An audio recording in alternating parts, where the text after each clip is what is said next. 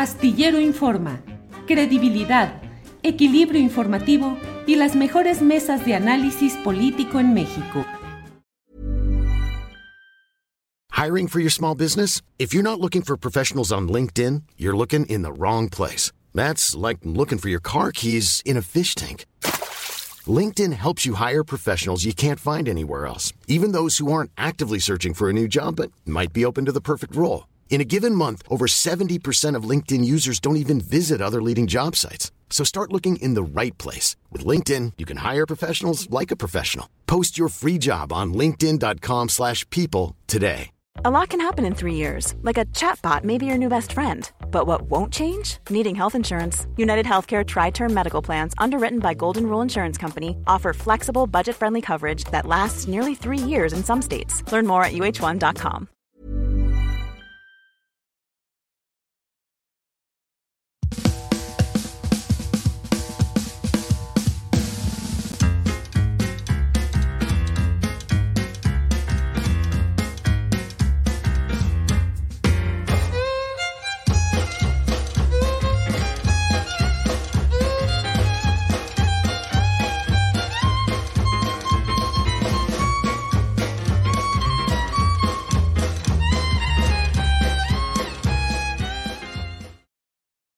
La una de la tarde, la una de la tarde en punto, y estamos ya aquí en este miércoles 17 de mayo de 2023.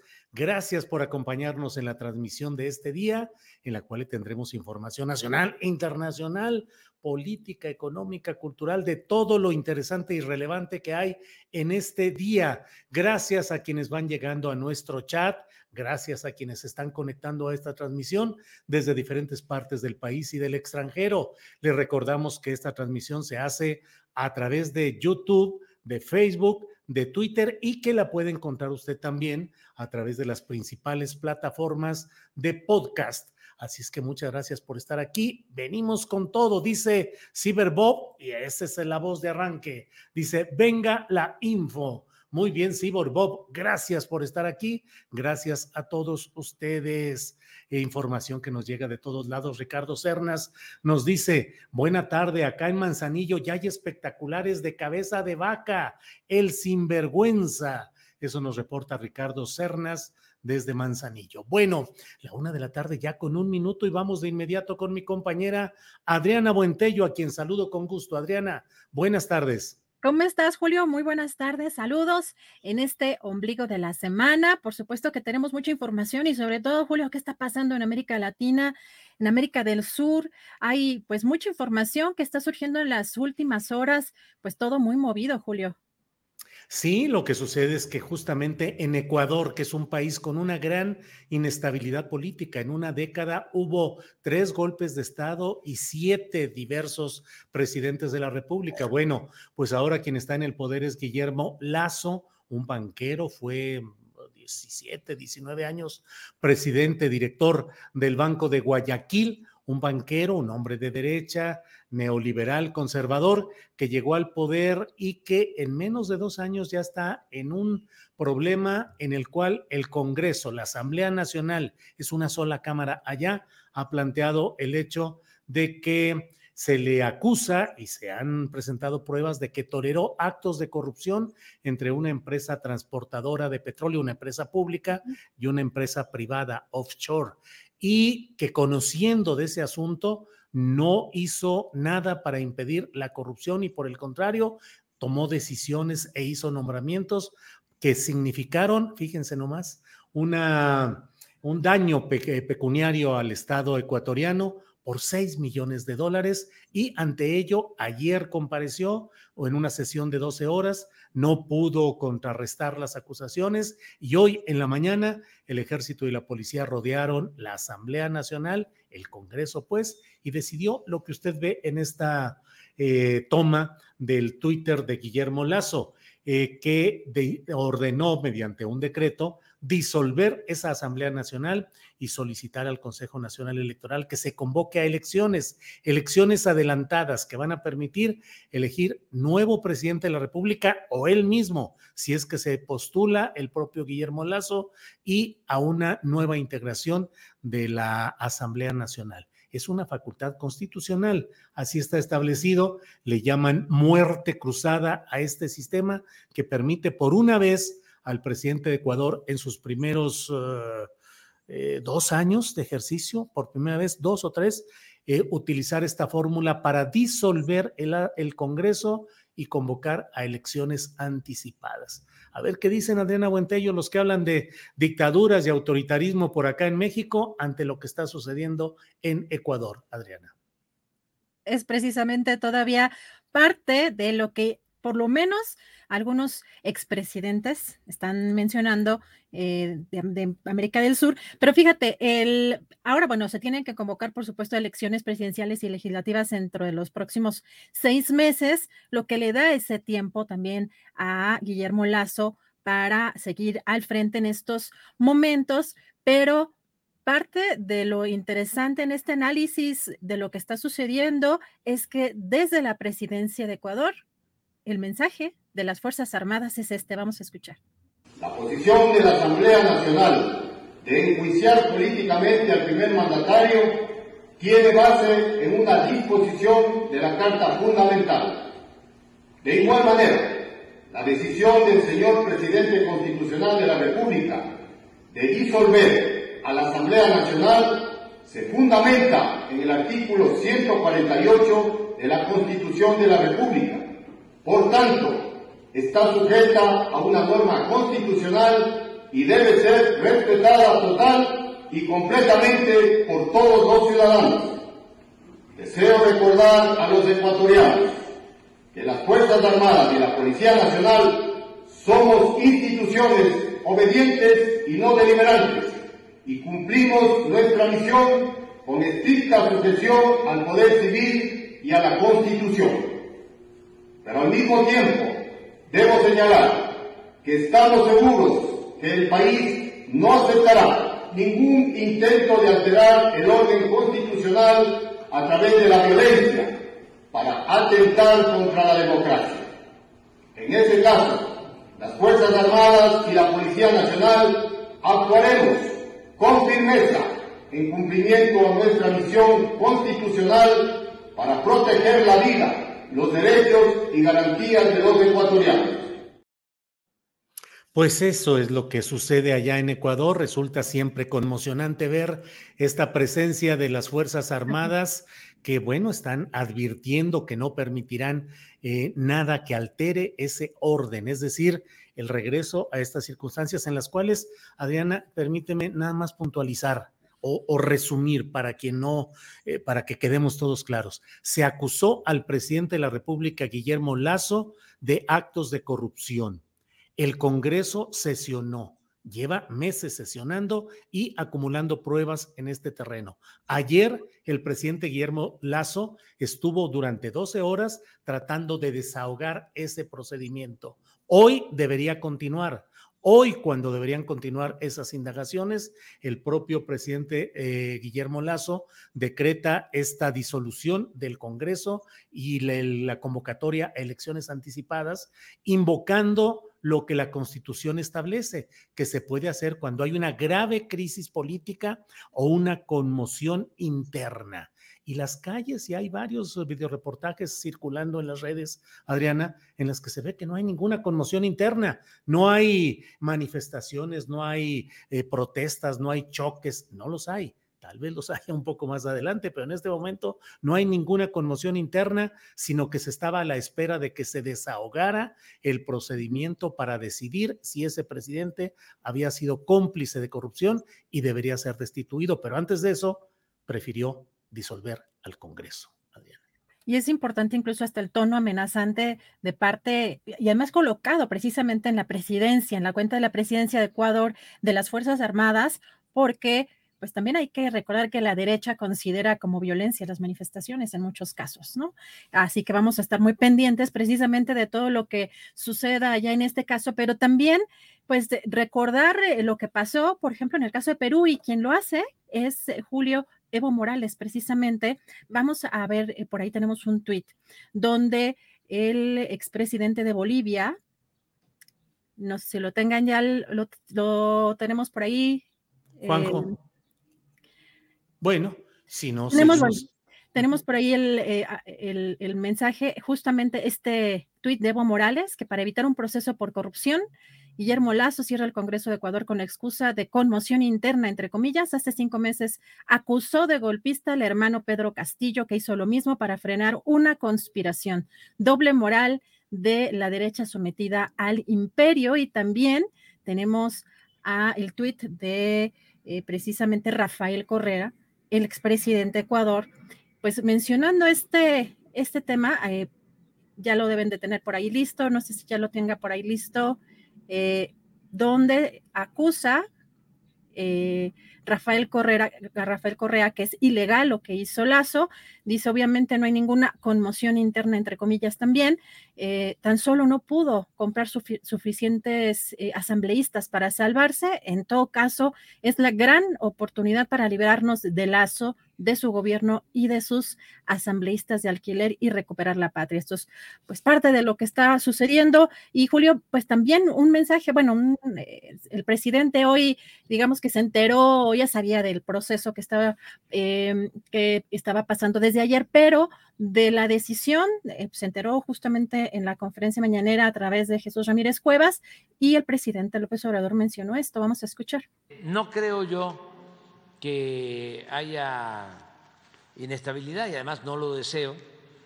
Ojalá y los hermanos ecuatorianos puedan resolver esto así, este, con este procedimiento. Si se va a convocar a nuevas elecciones, pues que participen todas las fuerzas políticas y no creo que haya este, violencia política. En el caso, vamos a estar pendientes de que se den enfrentamientos, pues eh, ya eh, nuestra embajadora ya seguramente está atendiendo a nuestros eh, paisanos en Ecuador, nuestra embajadora Cerur Raquel, Raquel Cerur, maestra, filósofa, de lo mejor, de lo mejor que tenemos, hablando del servicio exterior, Raquel Cerur. Ella está pendiente y este, vamos a darle seguimiento al proceso. Pues muchas lecturas, Adriana Buentello, para Latinoamérica, para México eh, este personaje, Guillermo Lazo, llegó luego de un momento en el cual hubo una irrupción de la izquierda en Ecuador con la llegada de Rafael Correa, que hizo un gobierno fuerte, que confrontó a los poderes mediáticos, que confrontó a poderes extranjeros, y luego quien había sido vicepresidente, una figura muy activa en el correísmo, que fue Lenin Moreno, llegó de manera natural, impulsado por el mismo movimiento de izquierda, al siguiente periodo constitucional, pero según lo que se considera, pues fue traidora a este movimiento, dio marcha atrás a todas las cosas, incumplió el programa de gobierno que era el de esta corriente política y eso abrió el paso a Guillermo Lazo. En las próximas elecciones seguramente, ya lo platicaremos en la mesa de periodismo más adelante, pero es probable que esté presente eh, Rafael Correa nuevamente como candidato a la presidencia de Ecuador. Adriana. Así es, y será muy interesante, como dices, Julio, aquí cuál será la, visión eh, o el pronunciamiento de la derecha. Y Julio, cambiando un poquito de tema, porque tenemos ya lista nuestra eh, siguiente entrevista, pues el tema también de lo que está pasando en México de migrantes secuestrados nuevamente en Matehuala. Hoy el presidente dijo esto, vamos a escuchar. Se está se está atendiendo lo del secuestro de eh, migrantes en Matehuala. Este, se informó ayer, ya se encontraron a algunos, ya este, se tiene identificado el sitio, en fin, ya este, se está trabajando en eso. Hay un despliegue de la Guardia Nacional y esperemos este, pues rescatarlos. Ah, originalmente se habla de 50. Y son los eh, transportistas de los eh, choferes. Hay bandas este, que se dedican a eso, a secuestrar, está atendiéndose el, el problema y yo espero pues tener información pronto. ¿Mande? Sí, sí, porque es la misma zona y ya van eh, dos o tres casos. Se están este, investigando. Este... Bien, Adriana, pues estamos ya en la parte eh, correspondiente a entrar al tema de Matehuala. Así es que regresamos en un ratito más, Adriana. Así es, Julio, regresamos al ratito. Gracias. Gracias, Adriana Buentello. Y bueno, vamos de inmediato con nuestra compañera periodista de San Luis Potosí, quien nos va a comentar lo que sucede. Está con nosotros Selen Itzel Terán. Selen, buenas tardes. Muy buenas tardes, Julio. Un gusto saludarte. Pues así es, la Fiscalía General del Estado de San Luis Potosí informa que tiene eh, pues esta colaboración con autoridades de Nuevo León para dar con el paradero de presuntamente 50 pasajeros migrantes y dos choferes de autobús. Estos dos choferes serían mexicanos. La investigación se inició a partir del hallazgo del autobús de la empresa Eva Tours, que se encontró en el municipio de Galeana, Nuevo León, perteneciente a este estado. El fiscal aclaró que no hay una denuncia formal por, de los dueños sobre el hecho ocurrido aquí en San Luis Potosí. Escuchemos al fiscal cómo lo aclara. realizando los, los recorridos en ese tramo donde presuntamente desapareció ya en los límites con Nuevo León y colaborando con, con, aquel estado con la finalidad de que se hagan las pruebas correspondientes en el autobús, se sacaron los indicios, en espera de que se formalice la incorporación de datos novedosos como son eh, cuántas en realidad cuántas personas eran, de qué nacionalidad, el sexo, con la finalidad de, ubicar y dar con su paradero de manera inmediata. Así es, eh, Julio, aquí en San Luis Potosí se ha dicho mucho que no es, eh, no desapareció aquí en territorio potosino este autobús. No obstante, señala la Fiscalía que están solicitando también la, la colaboración del Instituto Nacional de Migración para que los migrantes entren con un permiso de tránsito al país y puedan tener un acompañamiento en todo su tránsito por, eh, por San Luis Potosí hablando específicamente.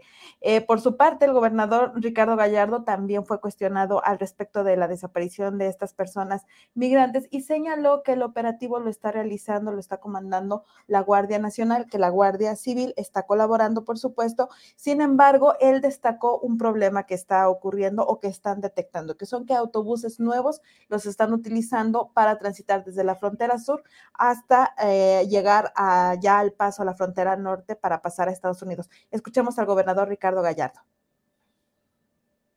Con estas líneas de transporte de camiones nuevos que ahora la están haciendo de polleros y que disfrazan el tema de, de, los indocumentados diciendo que son, son legales cuando no son legales, cuando están cruzando todo el país sin ser, sin ser identificados porque ya no viajan en tren, ahora están viajando en autobuses nuevos de líneas de transporte nuevo y que son, son delitos totalmente. Entonces esperaremos, va, a sacar el comunicado PGR. Bueno, ahí refería eh, Julio esta manera, sabemos que en San Luis Potosí, pues los migrantes pasaban en, la bestia, ¿no? Que era el tren, bueno, pues ahora dice el gobernador que lo están haciendo en autobuses. Este secuestro de, de las personas se da en un contexto bastante complicado. Tú recordarás hace un mes, el 5 de abril, para ser exactos, que se da el reporte de estas personas que primero se hablaban de, de 23, después se aclaró que eran 17 y bueno, pues en este operativo dan con 84 personas personas, de estas 76 eran migrantes, cuatro eran adultos mexicanos y una era una adolescente de la Huasteca.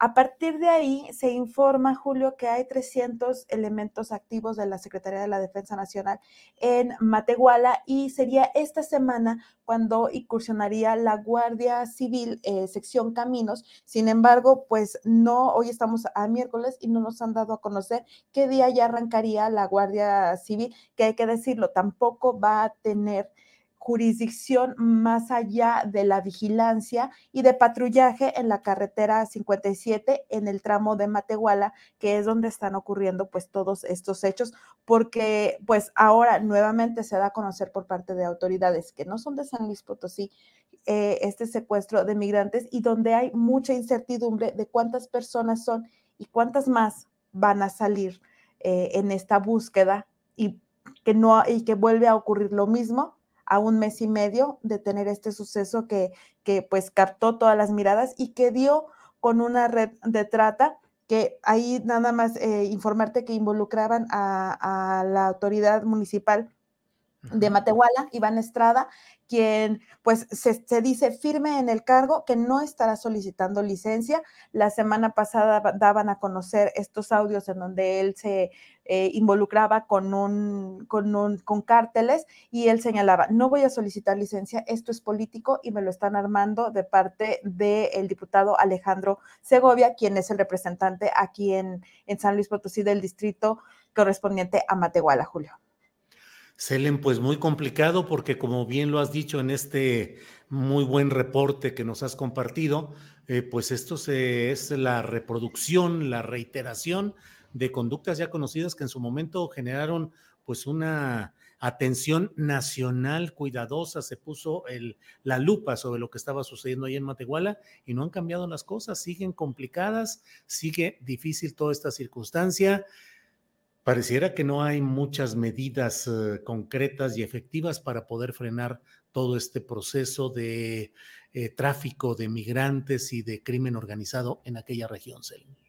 Exactamente, Julio, realmente es muy complicado. Se esperaba que después del hallazgo de estas personas que pues trascendió hasta las fronteras de México, eh, hubiera algún cambio en Matehuala. Sin embargo, pues solamente se quedó hasta en un hecho que se politizó. Matehuala es gobernado por Iván Estrada, que viene del PAN. Aquí el gobierno es del Partido Verde llegaron a un operativo en donde eh, detienen al director de la policía municipal y pues hasta ahí quedó, ya no se habló nada más de, de, esto, pasaron las semanas, salen estos audios de Iván Estrada y sin embargo ahí quedó el asunto, no tienen más investigaciones, no se ha dado a conocer tampoco operativos en donde se dé con más personas que sabemos. En San Luis Potosí, se sabe que esta ruta, ya conocida como la ruta del terror, como le están eh, ya clasificando medios nacionales, pues se sabe que son secuestros los, que están ocurriendo, que es muy peligroso transitar de noche,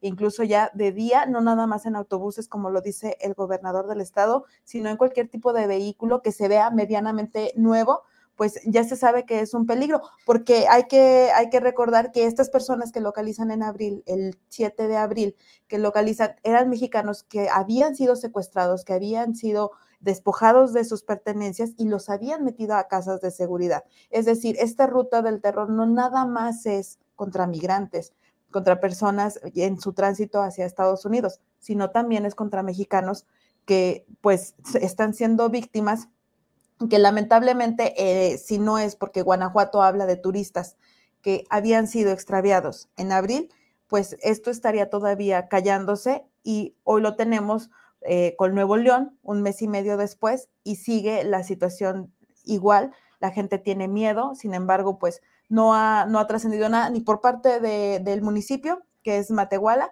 ni por parte de las autoridades federales o estatales. Bien, Selen, pues muchas gracias por el reporte. ¿El gobernador del estado, Ricardo Gallardo, ya regresó de su gira internacional?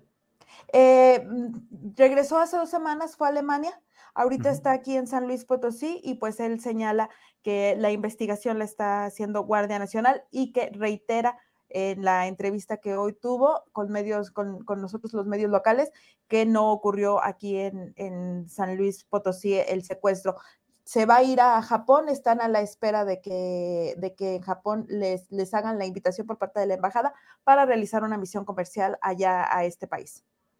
Selen Itzel Terán, periodista de San Luis Potosí, muy agradecidos por este reporte y seguiremos atentos. Gracias, Selen.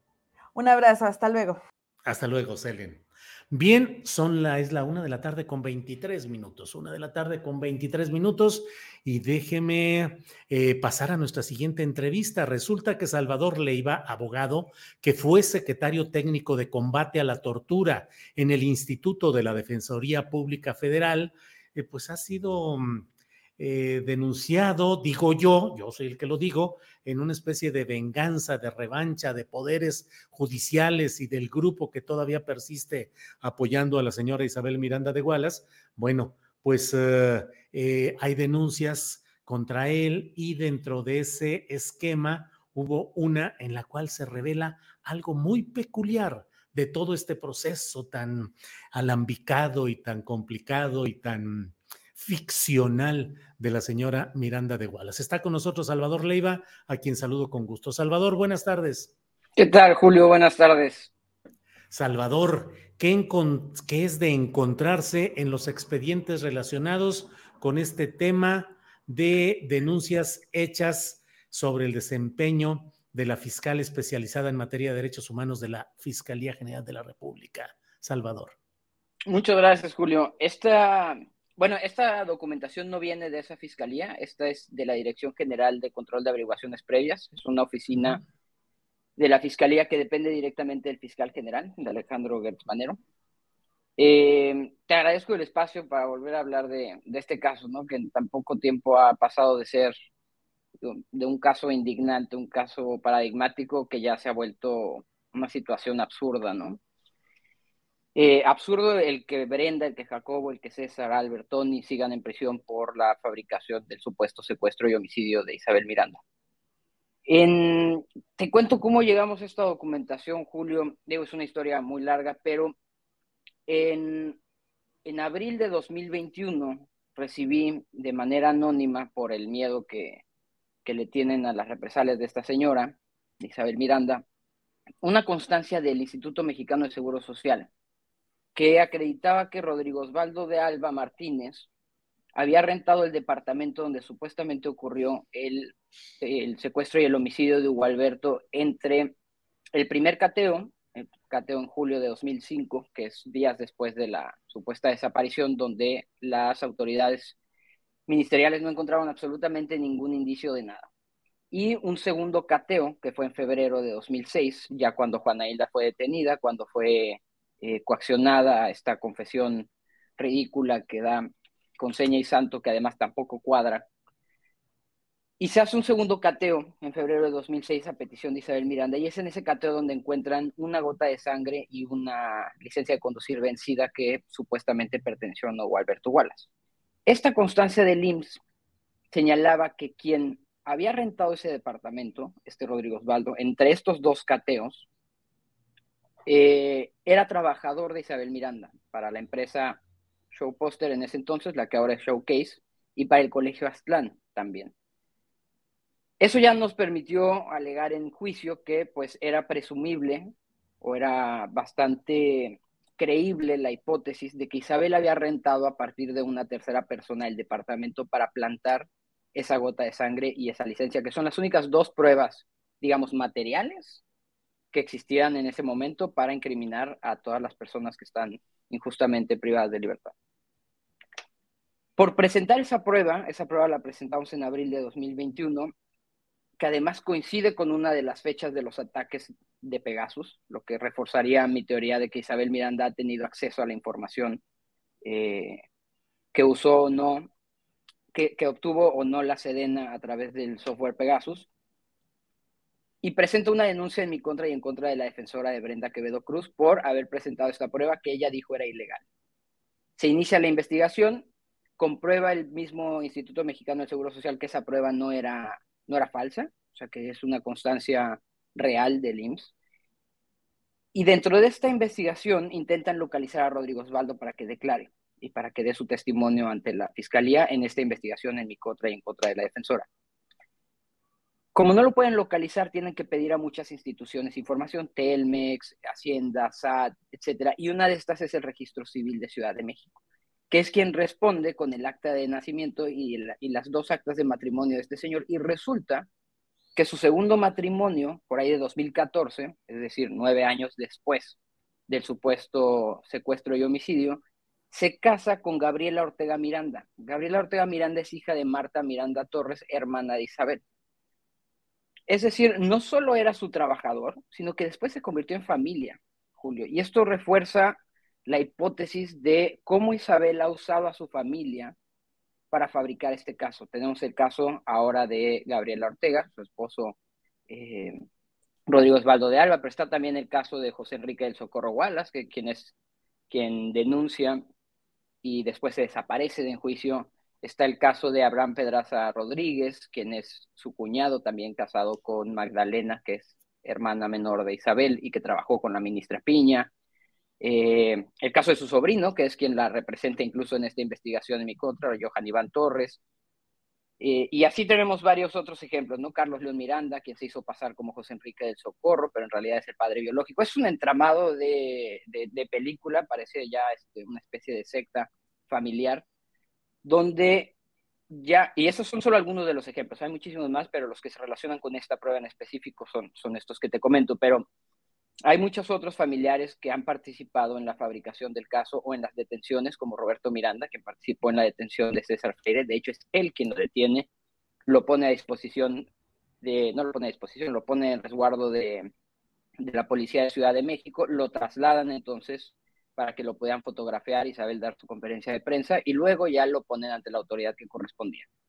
Entonces, eh, pues nada, Julio, o sea, sigue saliendo información. La ventaja fue que esta es una de esas pequeñas buenas noticias que resultan cuando no las estás buscando y, y de una situación un poco incómoda que es que te estén investigando, pero pues que benefician al caso. Esta documentación ya la tiene la Defensoría Pública, yo espero que la presenten en el juicio que se sigue en contra de, Brenda y de Jacobo y que también se presente en la Suprema Corte que está pendiente de resolver el caso de Juana Hilda.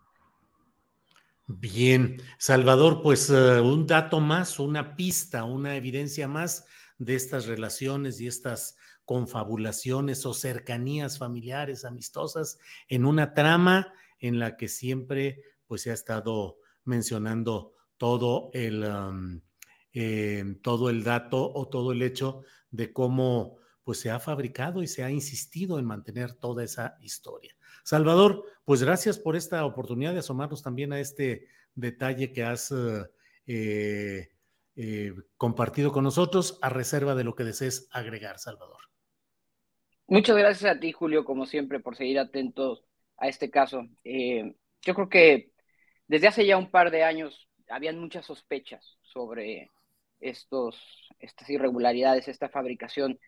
Pero hoy por hoy todas estas sospechas ya fueron comprobadas. Es decir, ya existe un dictamen en genética que acredita que el padre biológico de Hugo Alberto es Carlos León Miranda y que se hizo pasar como José Enrique del Socorro. Ya hay eh, un dictamen en lingüística que acredita que Juana Hilda fue juzgada con base en, prejuicios y en estereotipos de género. Ya hay eh, una opinión técnica que señala que la supuesta prueba que que se obtuvo las fotografías de la computadora de Brenda fueron plantadas ahí realmente porque el, software que utilizó la fiscalía no, es, no servía para eso.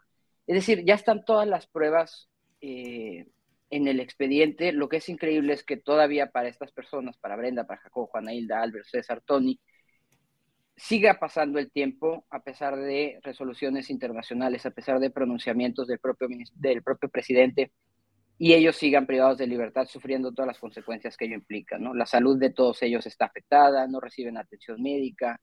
Eh, el Poder Judicial ha sido muy lento en este caso, como lo es en muchísimos otros, pero también el Ejecutivo eh, creo que tendría que estar cumpliendo las, las, las promesas que hizo, en, en, específico en este caso, ¿no? el bajar los espectaculares, ahí sí tendrían incidencia, en darles una reparación a través de la Comisión Ejecutiva de Atención a Víctimas, que tampoco se les ha otorgado, el darles atención médica en los penales donde se encuentran. Es decir, es una responsabilidad de todas las instituciones también, ¿no? Pero lo más injusto es que para ellos, por más que el caso vaya avanzando, siguen siendo meses y siguen siendo años de ellos injustamente privados de libertad. Salvador Leiva, muchas gracias por esta oportunidad de platicar sobre este tema y seguiremos atentos. Gracias, Salvador. Gracias a ti, Julio. Un abrazo. Hasta luego, gracias. Bien, es la una de la tarde con 33 minutos. Regresamos con mi compañera Adriana Buentello. Adriana. Julio, pues tenemos todavía por acá algún segmento de la conferencia mañanera porque pues todo ese tema de la, de la reforma del Poder Judicial, pues hay mucho movimiento y el presidente ah, hoy respondió justamente sobre lo que ha propuesto el coordinador eh, Ignacio Mier, el coordinador en la Cámara de Diputados de Morena. Vamos a escuchar qué fue lo que dijo el presidente.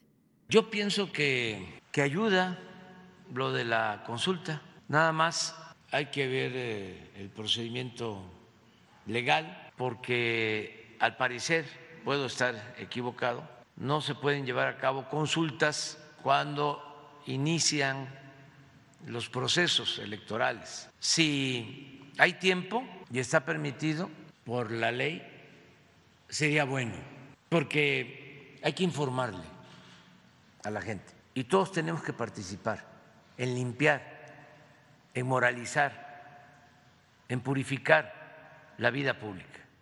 Y tienen 40 privilegios especiales. Un fideicomiso de 20 mil millones de pesos para garantizar todos estos privilegios. Entonces, ¿cómo no va a hacer falta una reforma al Poder Judicial. ¿Cuál es el pretexto, la excusa, la leguleya para no hacerlo? ¿Por qué tenerle miedo al pueblo? Ojalá y se lleve a cabo la consulta, que se le pregunte al pueblo.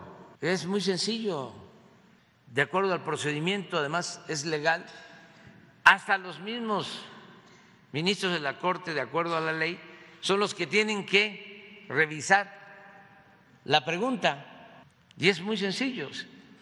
¿Quieres que se elijan a los jueces, a los magistrados, a los ministros de la Corte que forman parte del Poder Judicial? ¿Sí o no? Ahí está la pregunta ya. Bueno, pues es ahí está. Habrá que ver el tema, el punto ahí, Adriana, es eh, los tiempos, los tiempos relacionados con el proceso electoral constitucional para elegir presidente de la República, senadores, diputados federales. Eh, la discusión o el análisis ahí va a ser si se puede realizar una consulta popular sobre un tema que implica tema electoral en ese mismo proceso que ya está por iniciar formalmente, Adriana. Julio, pues todo se está moviendo mucho también el día de hoy y en el marco además de esta compra de Citibanamex, eh, ya captaron a Germán Larrea de Grupo México justamente eh, pues entrar a Palacio Nacional en una visita al presidente López Obrador. Ya veremos qué sucede en este caso, pero bueno, todo eh, pues moviéndose hoy en este miércoles 17 de mayo, Julio. Y ya estamos puestos para esperar al final de la mesa de periodismo que nos platiques qué dijo Gerardo Fernández Noroña respecto al hecho de que el presidente de la República no lo incluye en sus eh, en, el catálogo, en la marquesina de los aspirantes presidenciales. Ya nos dirás al final, pero ahí está una postura de Adrián. De, Gerardo Fernández Noroña, Adriana. bueno, hay que recordar que eh, yo me postulé también, acuérdate, ¿no? Para la, y, mi, primer propuesta es arriba los postres, así que pues yo también. Ah. Eso. Pues yo aprovecho entonces la oportunidad de lo que estamos comentando para anunciar también mi decisión. Como lo he dicho eh, a lo largo de algunos eh, programas recientes que he dicho que habré de, de anunciar algo especial sobre este trabajo periodístico y trabajo profesional que hacemos, pues he decidido también postularme, postularme, anunciar mi decisión de ser aspirante también, pero aspirante a conmemorar los 40 años de matrimonio con mi esposa, con Ángeles Guerrero, Adriana, que ya cumplimos 40 añitos de matrimonio y hemos tomado la decisión de tomarnos un descanso, un viaje que vamos a hacer. Vamos a visitar a mi hijo Julio Alejandro eh, y vamos a descansar un poco y vamos a reflexionar circunstancias de toda índole de reflexión necesaria, también de fortalecer la salud, ambos, y eh, también pensar eh, cómo vamos a avanzar y cómo vamos a, a tomar decisiones en lo que viene en este año político tan complicado, con mucha necesidad de fortalecer también nuestro proyecto, con la idea de, que este sea el año de la consolidación de nuestro eh, trabajo informativo a través de, todo esto. Entonces, a partir de mañana, tal como lo hemos eh, programado y lo hemos preparado, eh, está todo ya organizado para que a partir de mañana ya haya pues, durante un mes, que es el tiempo que voy a estar fuera junto con Ángeles, eh, bueno, que voy a estar fuera yo de la conducción este mes, vamos, va a estar con nosotros Temoris Greco junto con Adriana, con Adriana Buentello, eh, coordinando, con, co-conduciendo este programa. Así es que Temoris Greco a partir de mañana y durante un mes estará con Adriana en la conducción de este programa de Astillero Informa. Y en la noche las videocharlas astilladas les tenemos la gran noticia de que va a estar también a partir de mañana va a estar Francisco Cruz, Paco Cruz, el gran periodista especializado en asuntos políticos, electorales y del Estado de México, que a partir de mañana estará durante un mes en la videocharla astillada, cubriendo e informando de todo. Así es que, Adriana, pues eso es a lo que me postulo y eso es lo que anuncio en esta ocasión. Pero no te vamos a dar permiso, Julio, va solamente con una condición. Viene la condición que nos mandes fotografías, pero de que la estás pasando verdaderamente bien, porque queremos ver fotitos, queremos ver fotitos con la familia, queremos ver fotitos del viaje, queremos acompañarte, aunque sea a la distancia, en ese viaje y sobre todo por estos 40 años con la querida Ángeles, a quien le mandamos un fuerte abrazo y que además esperemos que se la pasen muy, muy bien, que descansen como se debe, que visiten lugares muy interesantes, pero también acá, como, como dicen, ponte la de Puebla, ¿no? Ponte la de Puebla con, las fotos, cuando menos. Sí, Adriana, sí, vamos a aprovechar. La verdad es que son 40 años de intensa actividad, nos la hemos pasado trabajando y compartiendo Ángeles y yo y pensamos que, bueno, que, tenemos que tomar un, un, descansito también para reflexionar y también para ver, como luego decimos, Adriana, ya cuando las balas del vaquero son pocas, tiene que cuidarlas y tiene que decidir qué es lo que va a hacer. Entonces, tenemos que pensar también qué es lo que queremos hacer y qué es lo que podemos hacer, fortaleciendo la salud, fortaleciendo la tranquilidad. Y bueno, lo bueno Adriana, es que hay un equipo de primer nivel, lo digo con toda honestidad, en el que tú y Temoris, junto con toda la tripulación astillero, van a sacar adelante mejor que nunca el programa. Lo sé, cuando regreso me doy cuenta de que eh, todo mundo está muy contento con la muy buena conducción.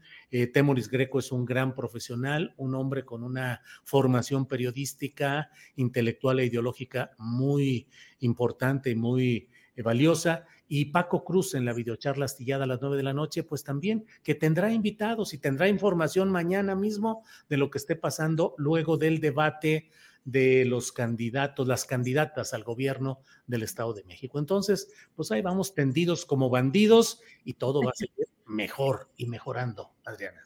Pues con mucho gusto, Julio. Acá vamos a estar pues con mucha pasión, como siempre hacemos este programa, que quizás sean pocos los recursos logísticos, técnicos, pero con mucho cariño hacemos este trabajo.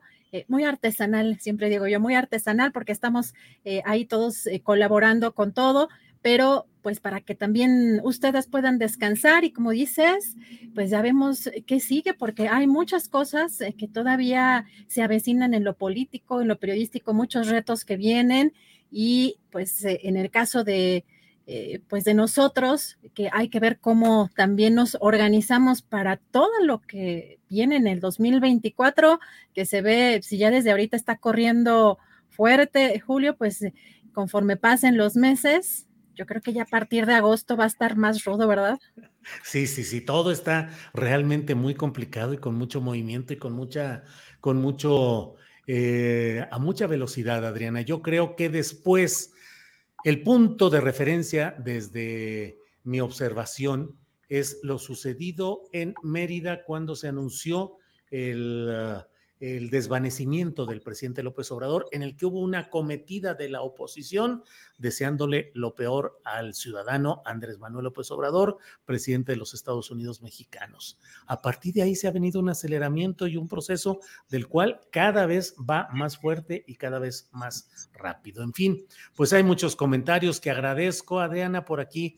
En, vamos a seguir eh, eh, en espera de nuestra próxima entrevista pero ya hay de, de, todo por aquí. Alejandro Román López dice, dos muy buenos relevos, Temoris en primera y Paco en segunda. Sin embargo, Adriana es la jefa. Así es que eso dice Alejandro Román. Temoris Greco, no, es bien grillero contra mi cabecita de algodón, dice Arturo Cortés. Raquel Torres Frausto dice, buen viaje, los vamos a extrañar.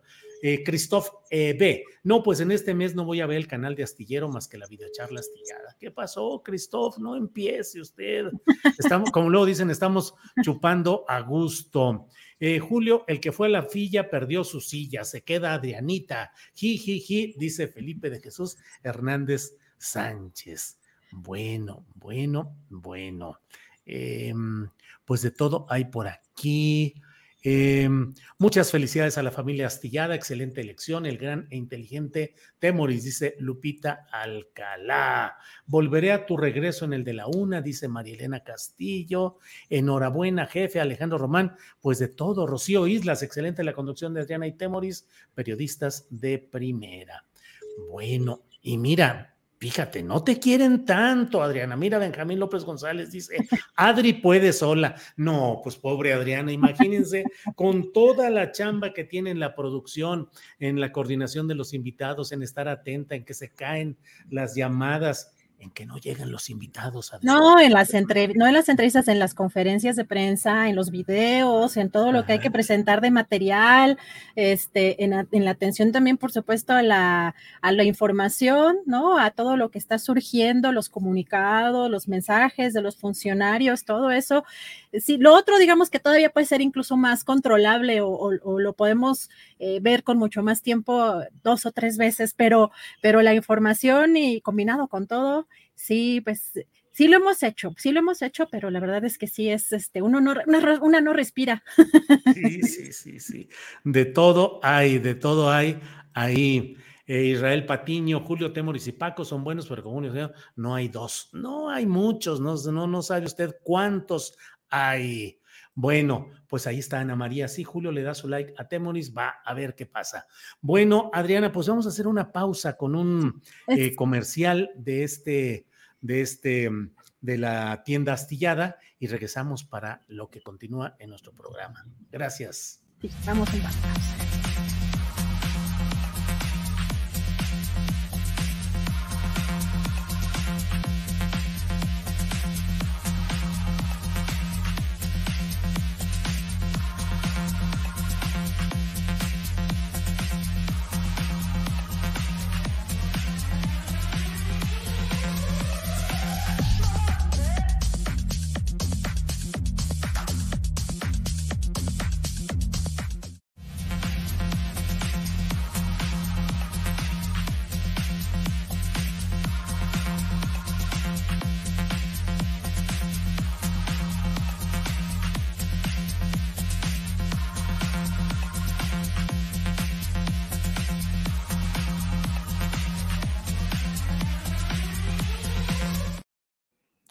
Bueno, pues eso es lo que tenemos, es lo que tenemos de la información que llevamos hasta este momento. Recuerde que en unos minutos más vamos a tener la mesa de periodismo en la cual vamos a hablar de muchos de los asuntos más eh, relevantes que hay en estas horas y en estos momentos.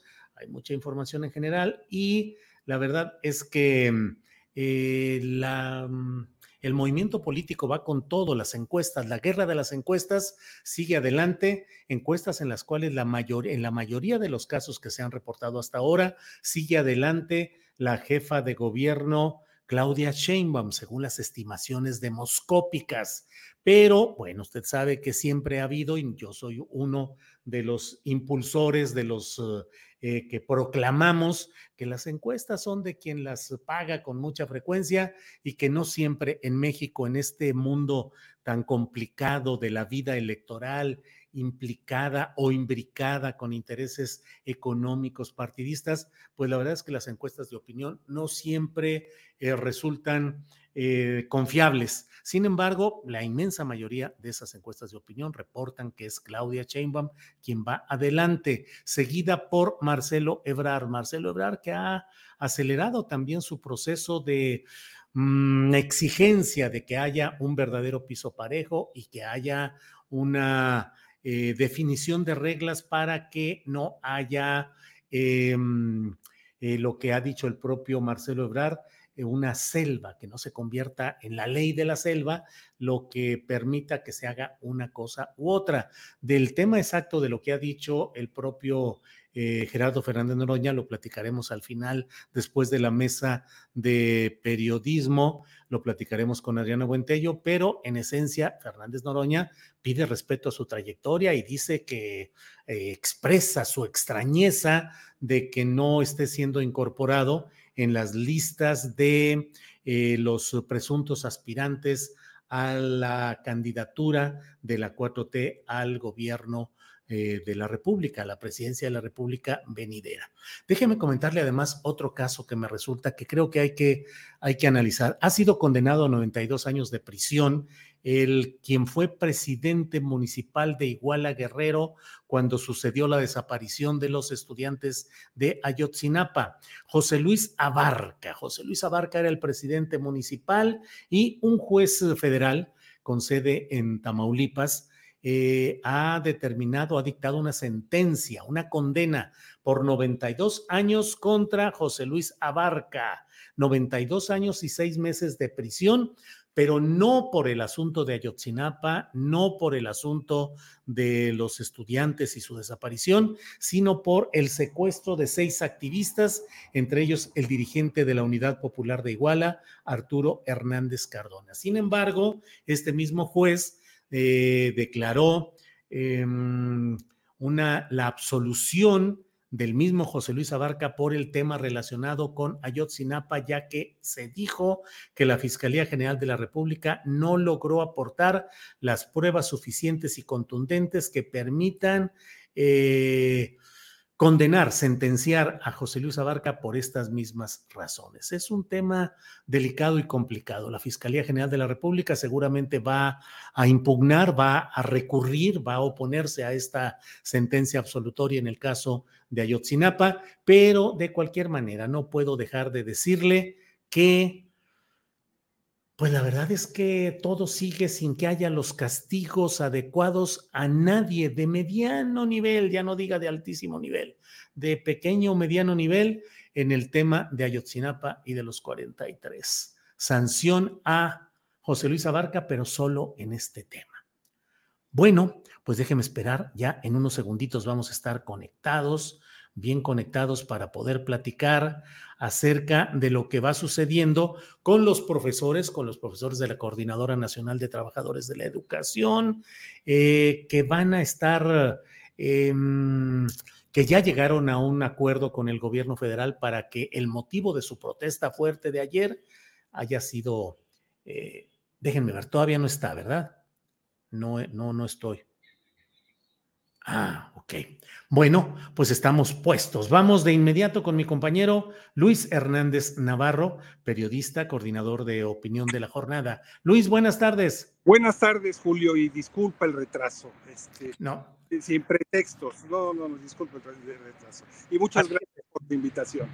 Al contrario, Luis, gracias por atender y gracias por estar. Eh, Luis, ayer, antier, ayer publicaste, ayer publicaste este artículo que a mí me pareció muy detallado de lo que implicaba y por qué se producía la protesta de los miembros de la Coordinadora Nacional de Trabajadores de la Educación relacionado con maestros indígenas, la pretensión de trasladar esa área al Instituto Nacional y no dejarlo en la propia Secretaría de Educación Pública. Tu artículo decía eh, educación indígena, dos puntos, conflicto innecesario y bueno, aparentemente ya se resolvió ayer, por lo cual sí habría sido un conflicto innecesario. ¿En qué queda todo esto y qué significados y consecuencias puede tener, Luis?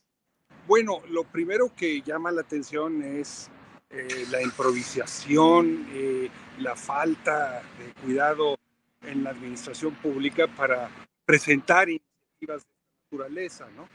Eh, recordemos que eh, esta pretensión de pasar eh, educación indígena a limpia era parte de un paquete más amplio, que lo que buscaba hacer era compactar instituciones públicas y según esto racionalizar el presupuesto. Pero daba la curiosidad, el presupuesto para educación indígena lo maneja la federación a través de la Secretaría de Educación Pública educación indígena depende de la Secretaría de Educación Básica y no tiene ningún fideicomiso ahí escondido eh, que pudiera interpretarse que se está utilizando mal los recursos. Entonces ahí hubo una enorme improvisación eh, y me parece que un gran desprecio porque antes de la movilización magisterial del día de ayer de los, todos los maestros de Oaxaca, se habían producido protestas en Carrillo Puerto, Quintana Roo, Mérida, Yucatán, en Ensenada, Baja California, en eh, la montaña de Guerrero, en Orizaba, eh, en, Veracruz. Es decir, habían habido ya manifestaciones eh, de, de y algún funcionario dentro de la Secretaría de Educación Pública despreciando esta inconformidad de los maestros indígenas, dijo que se iba a tratar de llamarada de petate. Diera la impresión de que dentro de la administración pública hay una tendencia a despreciar lo que es la Coordinadora Nacional de Trabajadores de la Educación y les estalló la bronca, ¿no? Porque vinieron varios miles de maestros a la marcha de ayer del 15 de mayo y se encontraron con que el aeropuerto eh, en Oaxaca estaba bloqueado por el magisterio. Afortunadamente hubo sentido común por parte de los legisladores, entendemos que también del gobierno federal, para echar marcha atrás eh, en esta medida. Una medida que todavía algunos funcionarios dicen que eh, la iniciativa no dice lo que dice, cuando efectivamente se están eh, trasladando las funciones de educación indígena al INPI. Afortunadamente ya se echó para atrás. Pero ahí está la presencia, la coordinadora está viva, está coleando, eh, y las movilizaciones por otras demandas van a seguir a lo largo de todos estos días. Luis, aunque es temprano todavía para hacer ese saldo, pero ¿cuál es el, el resultado? ¿Cómo ha transcurrido esa relación? Yo escribí una relación oscilante entre eh, Andrés Manuel López Obrador y la CENTE. ¿Cómo ha sido en este, en lo que va de este sexenio y qué podemos esperar rumbo a las próximas elecciones? Reiterar esa especie de alianza informal, ese entendimiento básico o rupturas o cómo lo ves, Luis? Mira, yo creo que en sentido estricto nunca ha habido una alianza de la coordinadora con eh, la, la 4T. Lo que ha habido es una alianza de sectores que participaron en la 4T, que utilizaron esa relación para llegar a ser diputados, eh, presentándose como si fueran de la coordinadora cuando esto no fue, no hubo un acuerdo previo. Eh, se realizaron, si no recuerdo mal, eh, entre 16 y 17 reuniones de la coordinadora con el presidente de la República. El mismo presidente llegó a decir en una de ellas la coordinadora era la única fuerza social que había resistido el vendaval neoliberal. Y se comenzaban a avanzar con algunos problemas. El presidente daba instrucciones y luego los funcionarios eh, subalternos no las cumplían desafortunadamente. Y cuando comenzó la pandemia, esas eh, reuniones se suspendieron y no se han vuelto a restablecer. Con eh, la profesora Delfina fueron prácticamente inexistentes y con la nueva secretaria Leticia Ramírez eh, hay una eh, comisión de contacto que ha platicado con ella, pero que eh, la solución a, los problemas y a las demandas que están sobre la mesa no avanzan. yo creo que lo que ayer se demostró pues es que el músculo de la coordinadora es intacto, conformidad magisterial también lo está, no hay satisfacción con la forma en la que la reforma educativa se sigue pensando que es básicamente más de lo mismo, le llamaron las espinas más filosas y neoliberal, eh, pero eh, se trata de un marco educativo que mantiene el espíritu que Nieto. Y eso ha generado muchos magisteriales. Bien, Luis, pues eh, muchas gracias, eh, Luis, eh, por esta, perdón, por esta oportunidad, esta entrevista. y pues estaremos atentos a lo que vaya sucediendo en este escenario en el cual de pronto la dirigencia del CENTE, la formal del CENTE en Palacio Nacional, en el acto oficial y afuera la CENTE moviéndose y el Baester Gordillo también tratando de tener más reflectores. ¿Crees que son los tiempos electorales, Luis? Sí, no, solamente eso, el eh, presidente de la República en la mañanera eh, desafortunadamente encomió el proceso eleccionario que hay en el CENTE, que ha cambiado alrededor de 40 secciones sindicales, está lleno de absolutas anormalidades y en el que la coordinadora no ha participado, ¿no? Eh, en los lugares en donde no han quedado los charros de Cepeda, es porque otros grupos se han, se han movilizado, pero eh, ese proceso es todo menos democrático. El CENTE tiene el control del padrón, tiene el control de las casillas, eh, tiene el control de las quejas, eh, como antes lo hacía el antiguo IFE, ¿no? No hay ninguna diferencia. Pero el presidente desafortunadamente comió este, terrible precedente como si fuera un ejercicio democrático. Creo que es una mala, mala señal y anticipa lo que van a ser los conflictos que se vienen con el eh, Sindicato Nacional. Luis, muchas gracias por esta oportunidad de platicar y volveremos con el tema que va a dar todavía para mucho. Gracias, Luis. Gracias a ti, Julio, y otra vez una disculpa. Eh. No te preocupes. Luis, gracias. Luis Hernández Navarro, coordinador de opinión de la jornada, eh, su artículo publicado ayer, Educación Indígena, dos puntos. Conflicto innecesario y pues sí, efectivamente, vaya que fue un conflicto innecesario el que se dio ahí, pero bueno, así sucede. En mala transmisión no me permitió escuchar bien a Luis Hernández, mala suerte, dice G. Trujillo. Sí, por desgracia, no se escuchaba bien. Eh, según el, servicio de Internet, luego pues anda uno en la calle y no funciona adecuadamente. Ojalá eh, podamos tener luego una entrevista con mayor claridad en el audio, porque es muy importante desde mi punto de vista lo que dice, siempre es importante lo que plantea Luis Hernández Navarro, analista, articulista, un intelectual necesario para ir entendiendo lo que sucede en los movimientos sociales en lo general, en particular los relacionados con eh, el movimiento magisterial en lo general, el movimiento social de Chiapas también. Así es que bueno, pues ahí estamos con todo esto. Eh, siguen llegando muchos comentarios y muchas, eh, muchas cosas que agradecemos, tanto Ángeles y yo. Eh, Temoris y Adriana los van a sustituir dignamente, dice Ana Berta Robles. Sí, sí, con toda seguridad. De eso no tenemos em, educación indígena. Muchos maestros en el aula no hablan la lengua que hablan los alumnos, dice José Ochoa. Pues no lo sé.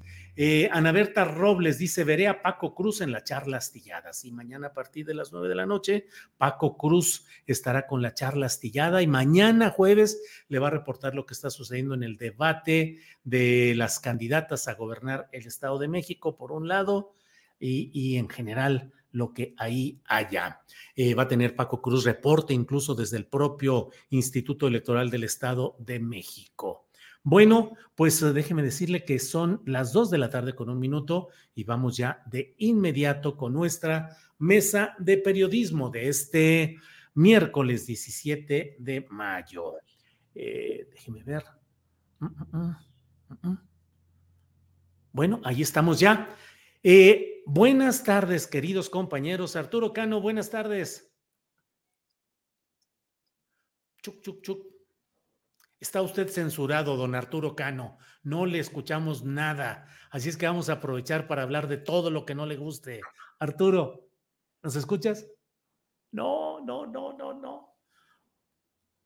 Sí, sí, sí, sí, adelante. Ya no supe, Juan y Alberto, si me dijo que yo estaba medio lurias o si de veras alguna otra cosa. Pero Alberto Nájar, buenas tardes. ¿Cómo te va, Julio? Juan, Arturo, ahorita que se conecte, Adriana, a todos los que nos escuchan, pues no sé, yo tampoco entendí qué quiso decir el jefe, pero, está bien. lenguaje de señas de Arturo Cano. Juan Becerra Costa, buenas tardes. Buenas tardes, Julio, Alberto, ¿cómo estás? Qué gusto. Un abrazo, Adriana. Y no quiso decir que esté desconectado y que vuelve a conectarse, vas a ver si no.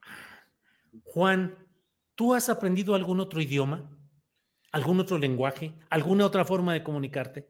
Pues, pues sí, tuve que aprender otro idioma porque viví mucho tiempo en el extranjero, entonces pues tuve que, adaptarme y aprender a hablar francés, que seguramente ya se me lo debe tener muy oxidado eh, también tuve que aprender a hablar inglés y pues este, eh, el eufemismo por todos mis cuates y todos mis, amigos, me tuve que, aprender a comunicar a través del eufemismo, este, mejor conocido como albur, que de alguna manera es otro lenguaje que el juego de palabras.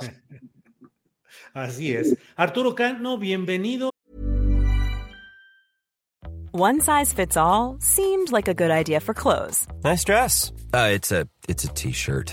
Until you tried it on. Same goes for your healthcare.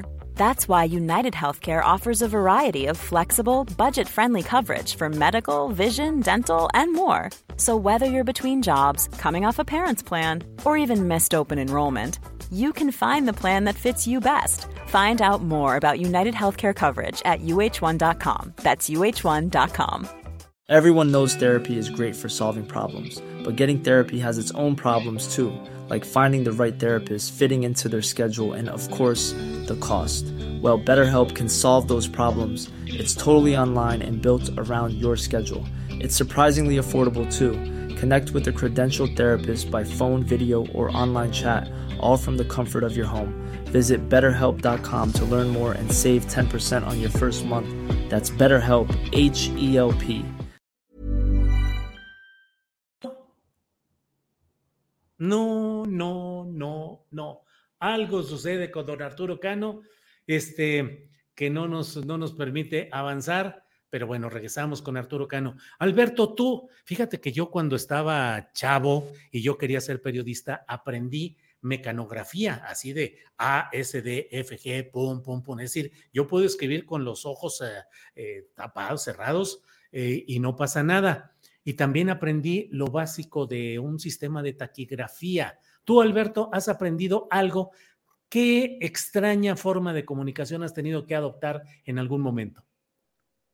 Híjole, pues eh, que señas. De, señas, pero no, no el lenguaje de los sordomudos, sino pues el, el hacer ojitos o el estar así, así tratando de, de, disimular en varias ocasiones porque, bueno, yo aprendí inglés, que es el idioma que más o menos mastico, hasta ahí le, llego con el español a veces, y yo no aprendí mecanografía ni tampoco taquigrafía, y ahorita que comentabas me, acordé de un compañero, fíjate nada más, porque yo, yo me identifico mucho con ese viejo periodista, allá en el diario de Guadalajara, un periódico que desapareció hace ya varios años y que ahí yo empecé mi carrera en los ochentas, había un compañero que le, decían el compadre, que cubría charros, eh, charrería, y escribía con, un, con nada más con los índices así. Sí, y a toda velocidad. A toda velocidad, y entonces un, compañero, un compañero un día le dijo, oye, me, compadre, pero tú por qué nada más con un solo dedo, usa toda la mano, usa todos los dedos, dijo.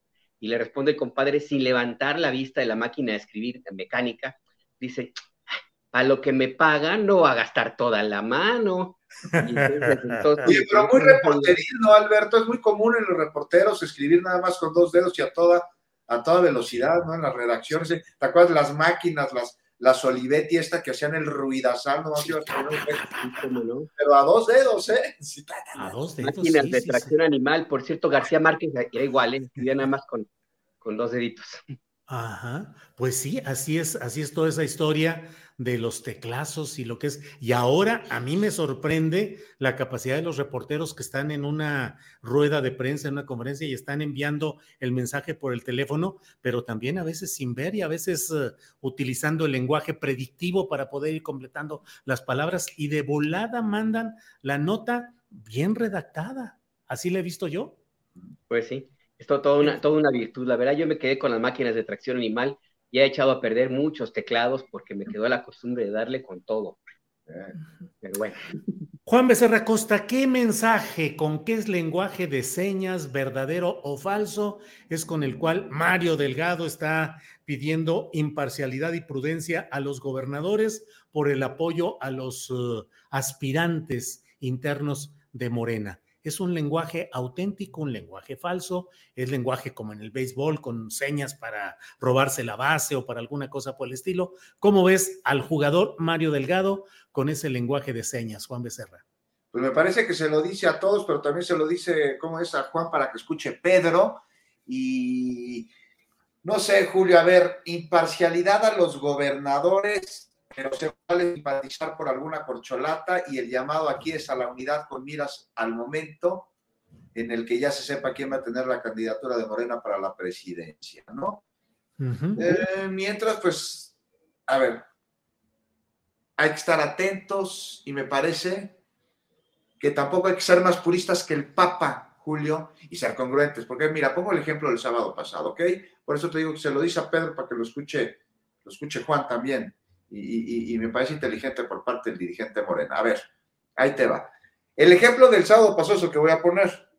¿Te acuerdas que estuvieron ahí Claudia y Marcelo en el estado de, de Oaxaca?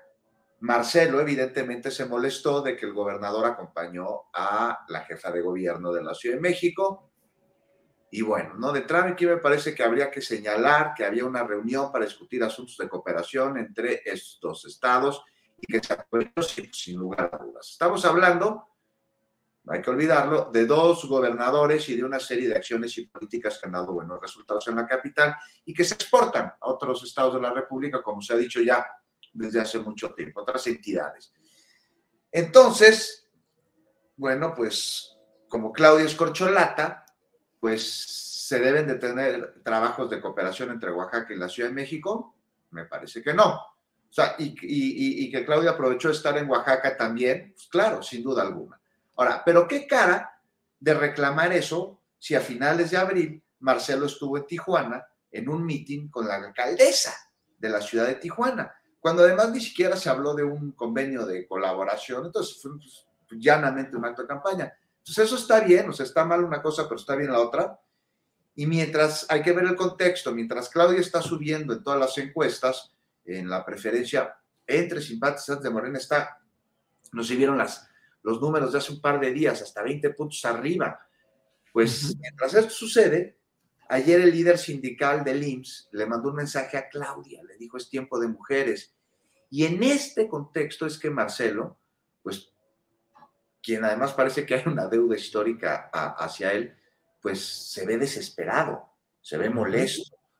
Y, me parece que no es secreto de nadie. Me gustaría, no sé ustedes qué opinan rápidamente, un paréntesis, hablar de esa supuesta deuda, ¿no? Porque parece que hay esa percepción. Hubo una encuesta en 2012 hubo cinco preguntas, tres las ganó Andrés Manuel. Sí. Alberto, ¿cómo ves el tema de Mario Delgado y su lenguaje de señas? Rápido, déjame decirte esto nada más. Ah, nada más esto, ¿no? Nada más para, para, para terminar. Eh, pues este, este el, el, el, asunto es que se hace un llamado a la unidad, este, y me parece que no solo lo tienen que escuchar los, los gobernadores, sino también hábilmente, pues Mario Delgado está diciendo, como te mencioné hace un momento, que se le dice a Pedro para que lo oiga, Juan. Y aquí hay un asunto delicado. Ya la duda en muchos lados no es quién va a ganar la encuesta, puesto que la tendencia ya la vemos y veo muy complicado, si no es que imposible que se dé una remontada cuántica en el tiempo que hace falta, y menos ante los berriches este, que estamos presenciando. La duda es qué va a hacer Marcelo cuando salgan los resultados de la encuesta y no le favorezca de enorme importancia por eso que la encuesta sea lo más pulcra y transparente, de acuerdo a las reglas que ya se tienen, pero este, que no den lugar a pretexto que sirva a quien no resulte ganador de crear una fractura, por pequeña que pudiera ser. Y aún es momento, me parece también, de que las corcholatas estén trabajando en los encargos, no en renunciar o que su equipo en las secretarías o en los, encargos que tienen estén renunciando para un proyecto que eh, antes del tiempo beneficia intereses personales sobre los de una causa que, de acuerdo a los principios fundacionales de Morena y del proceso de transformación, tendría que ser lo primero. Entonces ahí dejo otra vez la pregunta. ¿Quién está trabajando, quién está haciendo berrinche y quién está jugando como en el PRI de los 70? Ahí se las dejo a ustedes que nos ven y nos escuchan, Julio. Bien, Juan Becerra Costa, gracias. Alberto Nájar, tu punto de vista sobre los diferentes puntos que ha planteado Juan Becerra Costa, Mario Delgado, lenguaje de señas, eh, por un lado, por otro, ¿qué va a hacer Marcelo? Y cómo ves el avance, al menos demoscópico, que tiene Claudia Sheinbaum. Alberto. Mira, el llamado de Mario Delgado es como los que se hacen a misa, ¿no? Eh, va quien quiere y quien no, pues no. Y seguramente a esta convocatoria, yo no estoy muy seguro que las gobernadoras y gobernadores de Morena le vayan a hacer caso a Mario Delgado, porque pues cada quien ya sigue su ruta y el mismo presidente de la República marcó desde hace ya un buen tiempo que los tiempos de la sucesión presidencial son diferentes a los que había cuando aquella famosa frase de de Fidel Velázquez, esa de que el que se mueve no sale en la foto. Entonces, pues nada más por ese, por ese lado, yo no veo que puedan hacerle mucho caso a Mario Delgado. La advertencia del presidente López Obrador, esa sí me parece que sí tendrían que tomarla en cuenta, porque el presidente básicamente dijo que, deben recordar que utilizar recursos públicos, recursos del erario, para eh, fines políticos electorales, está sancionado por la ley y pueden ir a la cárcel y en varias ocasiones el presidente ha demostrado que es muy pragmático en ese aspecto. Lo que, lo que importa es el proyecto político más allá de las personalidades. Entonces creo que por ese lado, pues el llamado de Mario Delgado, pues está bien que lo haga, ¿no? Pero quién sabe si, si a él le, hagan caso. Por otro lado, a mí me llama la atención eh, la belicosidad de Marcelo Ebrard hacia quien se suponía que era su alfil en Morena hacia Mario Delgado, de quien fue, eh, Mario Delgado trabajó con Marcelo Ebrard y se suponía que era como su hombre de confianza, su personaje que le iba a cuidar ahí el terreno en el partido. Y la insistencia de Marcelo Ebrard en las descalificaciones, en que sutilmente ha planteado o abiertamente de decir que no le hacen caso, de advertir que el proceso se puede em, em, lastimar o que puede irse por otro lado si no se eh, marcan las reglas, etcétera me llama la atención, no sé si eventualmente ya detectó que eh, Mario Delgado finalmente está también siendo muy pragmático y ya vio para dónde se mueven los momios y se está acomodando en el lado de Claudia Sheinbaum, o si eventualmente está haciéndole un llamado también Marcelo Ebrard que recuerde un compromiso, como él recuerda en la deuda histórica que supuestamente existe, pues él también le recordaría a Mario Delgado, o a lo mejor, ¿por qué no descartarlo? Hasta también una posibilidad ya de un acuerdo entendido, no jugar el policía bueno y el policía malo para tratar de presionar no necesariamente al partido, sino a Claudia Sheinbaum para que tome una definición en la cual insiste mucho Marcelo Ebrard y que de una u otra forma pues es difícil que ocurra porque Marcelo Ebrard fue designado por el presidente. O sea, él es un, ocupa un cargo administrativo, importante, sí, de seguridad nacional, sí, pero es administrativo. Y Claudia Sheinbaum fue elegida por un montón de gente. O sea, no es tan sencillo que deje el cargo. Independientemente de que también la jefa de gobierno está aprovechando el momento y estirando la liga lo más, más que se pueda para mantenerse en los reflectores que implica ser jefa de gobierno, que es la segunda posición política eh, más importante después de, desde hace algunos años, pues, y lo vimos con, con el propio presidente eh, López Obrador, que fue candidato después de ser jefe de gobierno. Entonces, Claudia Sheinbaum está aprovechando al máximo esta, esta condición y así va a seguir. Me parece que también es válido en términos políticos. Entonces ahí, ahí me, parece que el terreno todavía está eh, muy en, veremos. No estoy muy seguro que Marcelo Ebrard quiera salirse de Morena, le saldría mucho más caro porque al final del día eh, la oposición no le garantiza que pueda eh, ganar el gobierno de la República eh, además, tendría que competir ahí sí abiertamente, no solamente contra Claudia Sheinbaum, si fuera el caso, sino contra el propio, la propia influencia mucho más directa del presidente López Obrador. Entonces, pero bueno, pues eso lo veremos más, más adelante. Por lo pronto, ahorita no veo a Marcelo Ebrard fuera del partido, que tampoco, que finalmente, y con esto cierro, Julio, que a lo mejor, y también es muy probable, que si no gana la encuesta decida simplemente, como con Manuel Camacho, su, su maestro, su, su mentor, pues, el que, el que lo metió a la política, pues simplemente hacerse a un lado o tratar de, no hacer nada, para, o sea, no estorbar, pero tampoco apoyar, pues también es una, una posibilidad. Aquí el tema, yo creo que más allá de esto, quienes están muy, muy más ansiosos todavía que Marcelo Ebrar, pues son los de este grupo bizarro, la oposición PRI, PAN, PRD, que no tienen candidato y se relamen los bigotes porque Marcelo Ebrard les haga un guiño. Bien, Alberto. Juan Becerra Costa, dos eh, cosas concretas. ¿Crees? Julio, ¿de veras creen que Marcelo no vaya a estar en la boleta? Yo veo difícil, muy difícil que gane eh, las encuestas en Morena, y ahí están los números. También veo un Marcelo desesperado, no sé ustedes qué, qué, qué, opinen, y sin duda coincido con Alberto al 100% en que le saldría muchísimo más caro, pero eso lo estamos viendo nosotros. El que estará viendo en estos momentos de lo perdido, lo recuperado, sería además una traición al presidente de la República que no perdonaría, pero es eso o no estar en la boleta.